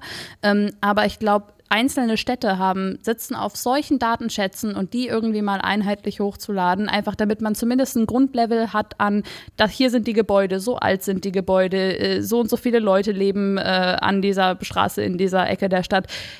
Das müssen keine abgefahrenen Datensätze sein, aber so, ein, so eine Grundversorgung wäre wirklich schön. Ähm, Arne, korrigiere mich, kann das sein, dass die Postleitzahlengebiete in Deutschland äh, gar kein Open Data sind, dass, sondern dass sie der Deutschen Post gehören? und dass du da richtig viel Geld bezahlen musst, um, um zu wissen, wo Postleitzahlengebiete in Deutschland anfangen und enden? Ohne es zu wissen, würde ich dir erstmal zustimmen, ja. Das, ich, weil das, der, so weil das, der Standard das ist der Default, ja. Okay. Also Im Rahmen der Privatisierung sind das jetzt sozusagen Daten in privater Hand äh, und da, man kann die als Karte kaufen, kann man die. Ja. Apropos Straßenverzeichnis, es gibt auch kein offizielles Straßenverzeichnis äh, einheitlich für ganz Deutschland. Das musst du auch irgendwie von den Ländern, manchmal von den Kommunen einzeln, manchmal kaufen, manchmal kostenlos kriegen. Ähm, gibt es über OpenStreetMap allerdings. Ja. Ach so, das haben, wir, das haben wir gar nicht angesprochen im ganzen Ding, aber Föderalismus ist natürlich ein Riesenthema. Ja. Äh, 16 unterschiedliche Bundesländer, 16 unterschiedliche Regelungen, wie sie mit ihren Daten umgehen. Und dann 16 verschiedene Software, das alles gar nicht miteinander zu verbinden ist, die Daten. Ne? Dann gibt es in jedem Bundesland noch Städte, Städte, die alle auch andere System haben. Es ist fürchterlich mit anderen Worten. Okay, aber wir, wir, sind jetzt am Ende der Sendung, ne? Damit sollten wir nicht enden. Wir ich müssen gerade sagen, also das, ist, Gut, das klingt alles sehr immer so Obdachlosigkeit, Föderalismus, oh das ist fürchterlich. Dann möchte ich gerne noch was Positives dazu sagen. Wir Deutschen meckern immer gerne auf hohem Niveau und zwar egal, wie hoch das Niveau ist. Klar, im Vergleich zu äh, anderen Ländern sind wir ganz sicher nicht an der Spitze, aber ähm, es gibt auch Länder, mit denen wir uns vergleichen könnten. Da sind wir sehr, sehr viel besser. Es gibt Länder, in denen du nicht mal vertrauen kannst, wie viele Leute im Land leben. Sowas haben wir. Wir können auch prinzipiell irgendwie unserem Bruttoinlandsprodukt ja. halbwegs vertrauen, wenn wir wissen, wie es berechnet wird. Also da muss man schon sagen, es, äh, wir haben schon eine Grundversorgung, die okay ist. Und vor allem, was mir Hoffnung gibt, ist, es, es wird besser. Also die Stadt, in der ich studiert habe, äh, hat jetzt jemanden, der sich für offene Daten einsetzt. Und äh, die machen jetzt genau das, was mich im Studium nämlich so aufgeregt hat, die befreien jetzt Daten. Finde ich super. Ist, ist da die Hoffnung sozusagen, dass, dass, das, äh, dass das wegstirbt?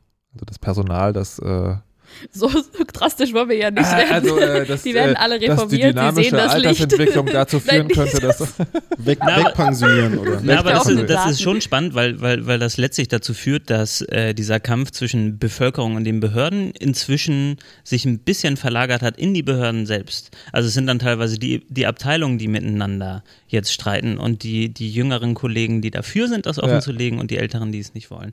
Ähm, und das ist ja schon mal ein Anfang. Sehr gut. Befreit Daten. Äh, Michael, ich würde dich nochmal kurz fragen, noch, um nochmal auf diese Social Bot-Nummer zurückzukommen. Ähm, und die, die Tatsache, dass also dass soziale Netzwerke unser Leben bestimmen und aber alle Daten, die wir daraus haben, eigentlich von denen zur Verfügung gestellt werden. Also ne, ich hab, man, es gibt diese API, aber alles, was da rausfällt, muss man denen quasi glauben. Gibt es und also ich kann mir vorstellen, dass es so ein äh, oder schwierig oder vielleicht gar nicht die Motivation so hoch ist, aber gibt es Versuche von außen diese Netzwerke so zu beobachten, dass man sagen kann, wir haben jetzt wirklich offene, vertrauenswürdige Daten, weil wir die selber gesammelt haben? Oder ist, sind diese Dinge einfach zu groß dafür?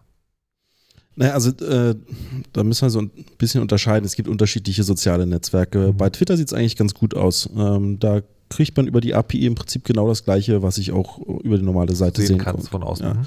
Ganz schlecht sieht es natürlich bei Facebook aus, weil denen ja klar ist, umso mehr Daten sie rausgehen, umso mehr können andere Leute mit ihnen konkurrieren im, äh, Mhm. im Prinzip. Ne? Denn das Geschäftsmodell von Facebook ist es, so viele Daten wie möglich zu sammeln. Äh, und da sehe ich auch besonders die Schwierigkeit, dass extra oder besonders viele Leute bei Facebook sind. Das heißt, wenn diese sozialen Netzwerke durch was auch immer für Effekte irgendwie einen Einfluss auf unsere Ge Gesellschaft haben, zum Beispiel Einfluss nehmen in einer äh, US-Wahl oder beim Brexit oder äh, bei der Bundestagswahl, dass wir da als Gesellschaft gar nicht das Recht haben, äh, da mal tiefer reinzuschauen und Forschung zu betreiben und das zu beobachten. Aber was war deine Frage nochmal genau? Nice, du könntest bald in die Politik gehen. Ähm, die Frage war, ob es Bestrebungen gibt, ob man das von außen irgendwie so beobachtet, dass man die offenen Daten halt selber herstellt. Also im Prinzip Feinstaubmessstationen ins Facebook reinhängen. D d- das habe ich nicht verstanden. Da kann ich die, den Sensor Naja. liken oder? Was? Dann kann ich den Sensor liken? Nee, aber es gibt ja, es gibt ja dieses, das, das, ähm, das System der Datenspende. Ne? Das heißt, bei OpenSchufa holst du dir selbst Auskunft, beim Feinstaub hältst du dir so einen Sensor ins Zimmer und es gab ja zum Beispiel, das ist, das ist total versandet, BuzzFeed hatte, glaube ich, ähm, Mhm, zur genau. Bundestagswahl dieses Ding, man konnte seinen eigenen Facebook-Account so ein bisschen verknüpfen und dann sollte das irgendwie hoch. Ich habe da nichts mehr davon gehört. Ich weiß nicht, ob das irgendwie versandet ist, aber gibt es, gibt es so eine Bestrebung? Es gab ein paralleles Projekt, das kenne ich von den äh, Google-Suchergebnissen, äh, Mhm. um zu gucken, äh, ob unterschiedliche Leute einfach unterschiedliche Google-Suchergebnisse bekommen, wenn sie sich über Parteien oder sowas informieren. Da war, erinnere ich mich an das Ergebnis, ähm, äh, dass dort keine großen Unterschiede waren. Okay. Äh, wie der aktuelle Stand bei BuzzFeed und Facebook ist, weiß ich nicht. Ehrlich Okay. gesagt, vielleicht läuft das auch noch. Weiß man nicht. Würde ich aber begrüßen auf jeden Fall. Ja, auf jeden Fall. Also äh, befreit Daten, befreit Algorithmen, befreit soziale Netzwerke. Kann man das so zusammenfassen, die Sendung? Äh, Daten für alle. Daten für alle. Daten für alle. Für, Ja, für, ja. die, für die Bewegung zum Runterladen für alle. Sehr schön. Dann äh, danke ich an dieser Stelle Michael Kreil, Kira Schacht und Arne Semstrott. Vielen Dank. Danke für die Dankeschön. Einladung. Ich danke dem Publikum, dass ihr hier wart. Und ich danke Daniel Mo für die Redaktion dieses Chaos-Radios, Mo und David für den Ton. Kamera hat Kai gemacht. Die Nerd News sind geschrieben von Mo und Helena und präsentiert von Christina. Mein Name ist Max Richter und ich habe nur noch eine Sache zu sagen. Lasst ihr nicht überwachen, befreit eure Daten und verschlüsselt immer schön eure Backups. Tschüss. You know how all those bad boy rappers claim how much weed they drink, and how many 40s they smoke, and how many women they've kissed with at the same time. But you see, I'm addicted to something else. It's not about fancy cars or bling bling, unless it's a glitter animation. I've seen more websites than any lousy ass browser. I've clicked more than Douglas Engelbart. I'm as bossy as Bowser. Don't even remember all my email addresses. And I've got more screen names than Sleepy's got mattresses. I need the internet like Whitney Houston needs crack. If you feel the same way, let me see a delicious this track.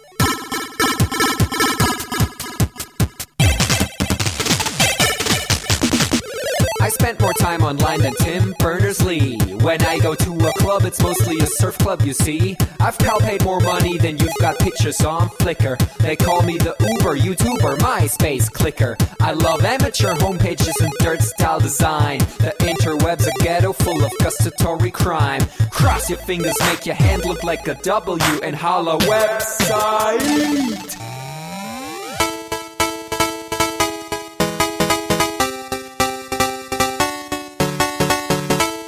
Hello, my future girlfriend.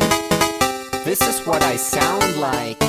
Uh, orders ending, upping it up. Check your birthday, keep on fucking it up. What? All my bitches up in the club. Let me see you shaking it, don't stop. Rub it down, bounce around, wiggle every pound. Get it to the hyper ground. Everybody dance, jump if you like it, this sound.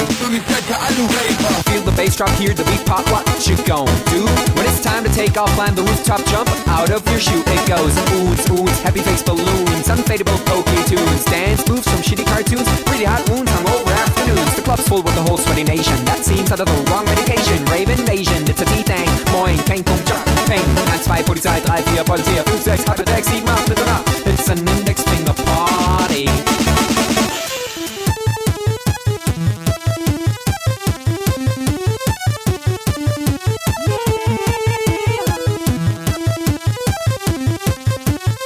Yeah. Come on, our holla website. Even your users, holla website. Everybody, come on, holla website. Come on, come on, holla website. Come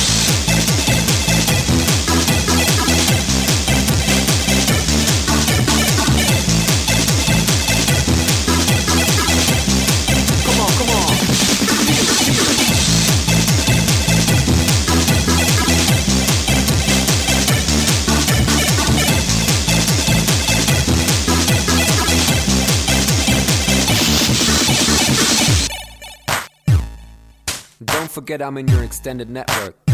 Biatch. Export 2000. Bäh.